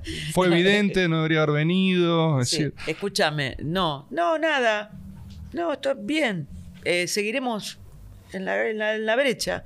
Ojalá Argentina se ponga un poquito más de pie, que salgamos de todo este quilombo en el que estamos, que podamos pagar la deuda. No sé, que sigamos. ¿no? Deberían mejorar un poco las cosas. Sí. Un poco. O sea, como. La, la vara está muy baja también. sí, pero hay índices que indican que mejor, estaría mejorando. Sí. Eh, sí, yo a veces espero más cosas, eh, más, más resoluciones, más decisiones. Sí, Y sí, falta un poquito de eso. sí, eso es lo que yo. A mí me pasa lo mismo, ¿eh? Ya hasta. Ni, ni siquiera para entrar en tecnicismos, pero una cosa más, más holística, más de clima, más espiritual, hay como. Sí, sí, hay como, hay como una, una lentitud. Eh, sé que es un tiempo muy difícil, ¿no? Eh, porque aparte cuando venga la, la decimonovena ola, ¿me entendés? Y nos, nos digan, se van para atrás, como decía Gasalla, yo, viste, me pregunto qué va a pasar. Ahí está. Bueno, cerramos con un mensaje apocalíptico y de peligro. sí, un mensaje apocalíptico No, hacia el futuro. Pero sí. tengamos cuidado, ¿viste? Porque Sí, puede suceder. Es un país que, bueno, que ojalá, por eso te digo, ojalá podamos negociar la deuda externa, ojalá todos esos títulos y subtítulos que se ponen así, tiñendo de, de derrota y demás, todo lo que puede llegar a suceder. Me gustaría eso realmente, te lo digo, que, que en algún momento podamos pensar un país un poco más inteligente entre todos. No me parece que sea cuestión de un partido. Eh, eh, hay, hay, hay movimientos muy extraños dentro de la cabeza de la gente pensando cosas que no están del todo buenas. ¿Entendés? No están del todo buenas. No quiero dar específicamente porque después te putean. Entonces, este, me parece que lo que necesitamos es que se cohesionen un poco las fuerzas políticas y empiecen a buscar una manera de amalgamarse. Yo sé que son dos proyectos totalmente distintos, porque lo sé, pero las dos fuerzas mayoritarias en algún lugar en la administración del Estado se tienen que encontrar. Se tiene que poder. Llámese políticas permanentes, llámese estableciendo un, un panorama educativo de acá a 150 años, llámese diciendo, chicos, no podemos pedir más deuda, no pidamos, no nos endeudemos más, el que pide una deuda que la pague él. Es cosas que son fundamentales para la Argentina, porque si no, no carreteamos más. Eso es lo, lo que me queda por decir, ¿viste? Estoy completamente de acuerdo. Fil- firmo la plataforma política de la nana feudal. ¿eh? O Ay, sea, yo me quiero dedicar a la política, pero no sé si me van a dejar. ¿te querés dedicar a la política? Sí, me encantaría, me encanta la política. Soy una enferma. Me peleo todos los días con la televisión, y con la radio y con los políticos. Pero ¿cómo? ah, per- perdón. Me peleo. ¿Cómo no te van a dejar? ¿Quién no te va a dejar? Al contrario. me- No. Lo mío es muy utópico. Yo quiero que las cosas funcionen bien en serio. importa, ya mismo sacamos candidatura ahora. Marcela Feudale, 2023. No, no, no, no, Llegamos, ¿eh? No, no, porque. No. No es tan fácil la política, me parece a mí. Yo no, no creo que sea tan fácil como que vos decís quiero y vas. ¿Vos decís que no? Yo creo que no. ¿Vos decís que sí? Eh, yo, creo que sí, yo digo que hay- hay- hay- hablemos. Hablemos. Hablemos Bueno, plataforma dale. política. Dale, yo, yo mi, mi- mi- mi- mi ilusión sería, si realmente accedo, que no venga nadie y me diga, no, esto no lo puedes hacer, flaca. ¿Viste? Ese es mi temor. Eh, te encontrás impedimento por todos lados, pero también está la gente que re- patea el tablero. O sea, también está frente a los que no pueden hacer, esto no se puede y se hacen cosas. Bueno. Yo te digo, este, me parece que la Argentina es un país maravilloso, que muchas veces se encuentra en el lugar donde está producto de nosotros mismos. Llámese ciudadanía, llámese política, llámese todo. Somos todos responsables en cierta escala. Y te van a decir que no. Y me van a putear y me van a decir, sí. Somos responsables cuando votamos, somos responsables cuando nos socializamos, somos responsables comunitariamente. Nunca vi en la República Argentina menos espíritu comunitario que el que veo ahora. Mirá. A nadie le importa por el otro, ¿me entendés? O sea, vos decís comunidad y ya yo, eh, comunista. Eh, eh, se les trula la cabeza para ese lado. No, comunidad, que te importe el otro, que sepas cómo vive tu vecino, si tu vecino está sano, si necesita algo, si la salud pública es eso, eh, si la obra social es eso, ¿no? Ponemos todo para que el que lo necesita lo use. Digo, ese espíritu comunitario. Hoy en día, eso vos fijate que todas las propuestas que van en contra de eso son las que más arrastran. Y a mí me vuelve loca. Porque no, digo, son siglos, siglos, siglos, siglos desde la familia nuclear que se conformaron las comunidades, la gente como se colocaba, el burgo en torno al castillo para tener protección, las ciudades, todo, la vida comunitaria, para esto ahora, que te digan, todo lo que se construyó está mal. Te vienen hablando de Estado desde las ciudades-estados, de los griegos, Roma. Eh, pasamos por, por, la- por las repúblicas de Florencia y vos decís, ¿y ahora me venís a decir esto? ¿Estás seguro lo que me decís? Todo lo que pasó el mundo. Entonces digo, nunca vi esto que, me, que realmente me- a mí me, me- me- me pone mal, ¿viste? Y que venga de la gente. Y ahí ya me, me, me tira como un- Eh, una preocupación. Te banco, son ciclos. Para mí no, no, no es ni permanente ni otra cosa. Ojalá. Y después, eh, si a eso se, la- se lo enfrenta Ojalá. políticamente, se lo enfrenta y se le puede ganar como cualquier cosa. Ojalá, ojalá. Eh. Los otros días en la, en la radio, ya me voy, ¿no? Porque si no seguimos hablando. No, yo de- no tengo drama, ¿eh? Viene, viene eh, me, me llama un pibe y me dice: ¿Tanto miedo le tienen a, a la falta del Estado opresor? El- a la falta del Estado. Así. Ok. Le digo, le digo, primero, no considero que el Estado en la Argentina a mí me oprima. No es el concepto de un Estado represor. No es la Argentina. ¿Lo fue en algún momento? Puede ser. Sí lo fue. Ahora, si vos me decís el Estado como asistente de salud, el Estado como asistente al pibe que cayó en la droga y no puede salir, eh, asistente en la educación pública, asistente en la educación universitaria, o sea, a mí me parece ideal. ¿Cómo puede alguien venirme a decir que ese Estado que te proporciona, que te caes en el medio de la calle y te vienen y te asisten, es un Estado represor? Es que no ven lo ¿Quién mismo es, el vos. que le, ¿Quién es el que le cambia la ficha? Eh, años de ineficiencia en algunas cosas, Sí, la- las problemáticas que no se resuelven, esta misma Pero situación de que, impotencia. que sea que- ineficiente significa que sea inútil. En absoluto. Ah, ok. Bueno.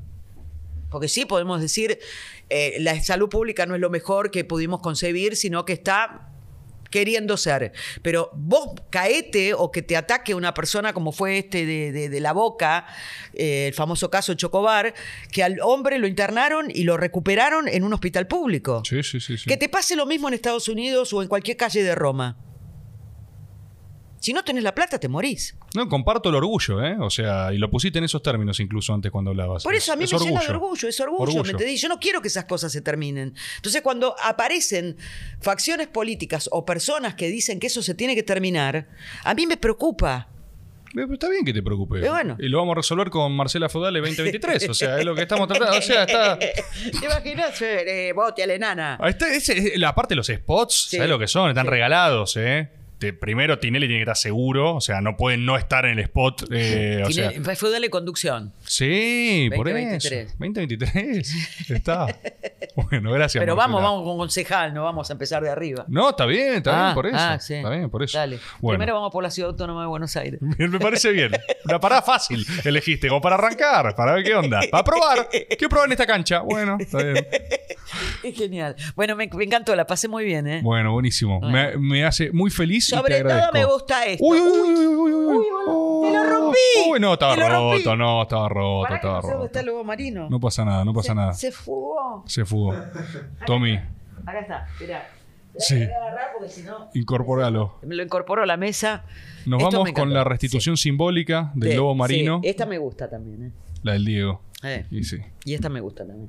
Y la del Papa, perfecto. Gran selección, gran selección. Sí, esa me gusta. Esa la- esta me gusta también. Que estamos eligiendo atrás. El Einstein. Acá tenés un cruzado también, ¿eh? Por tu, tu conocimiento Sí, sí, eh, sí, hispanista debería ser. sí, eh, sí, eh, sí, como- pero no, los cruzados, salvo. ¿Cómo se llamaba? Que lo tengo. lo- tengo un libro sobre los cruzados, pero no lo, no lo terminé de leer. Pero ¿cómo se llamaba el, el francés? Este, el francés, que no era, no era cruzado, eran los templarios. Sí. No me puedo acordar el nombre del líder de los templarios. Yo tampoco. Eh, Pero te- Jacques de Molière. Algo por el estilo era. Ah. Ay, sí, pero no me puedo acordar. Eh, con él tengo mucha curiosidad y con lo que pasó en Francia. Con ¿No era Jean- Jean-Jacques de Jean- Molière? de estilo Jean-Jacques. sí. Jean-Jacques A de ver, ¿qué Molière. Enciclopedia, ¿qué dice? No, no, no, no, no. Templarios no. Eh, de Molière. Molière. No es el que lo. Caballeros templarios, ahí Sí. tenés. A ver. Creo que es ese. ¿Ese te, ese te da curiosidad? Sí.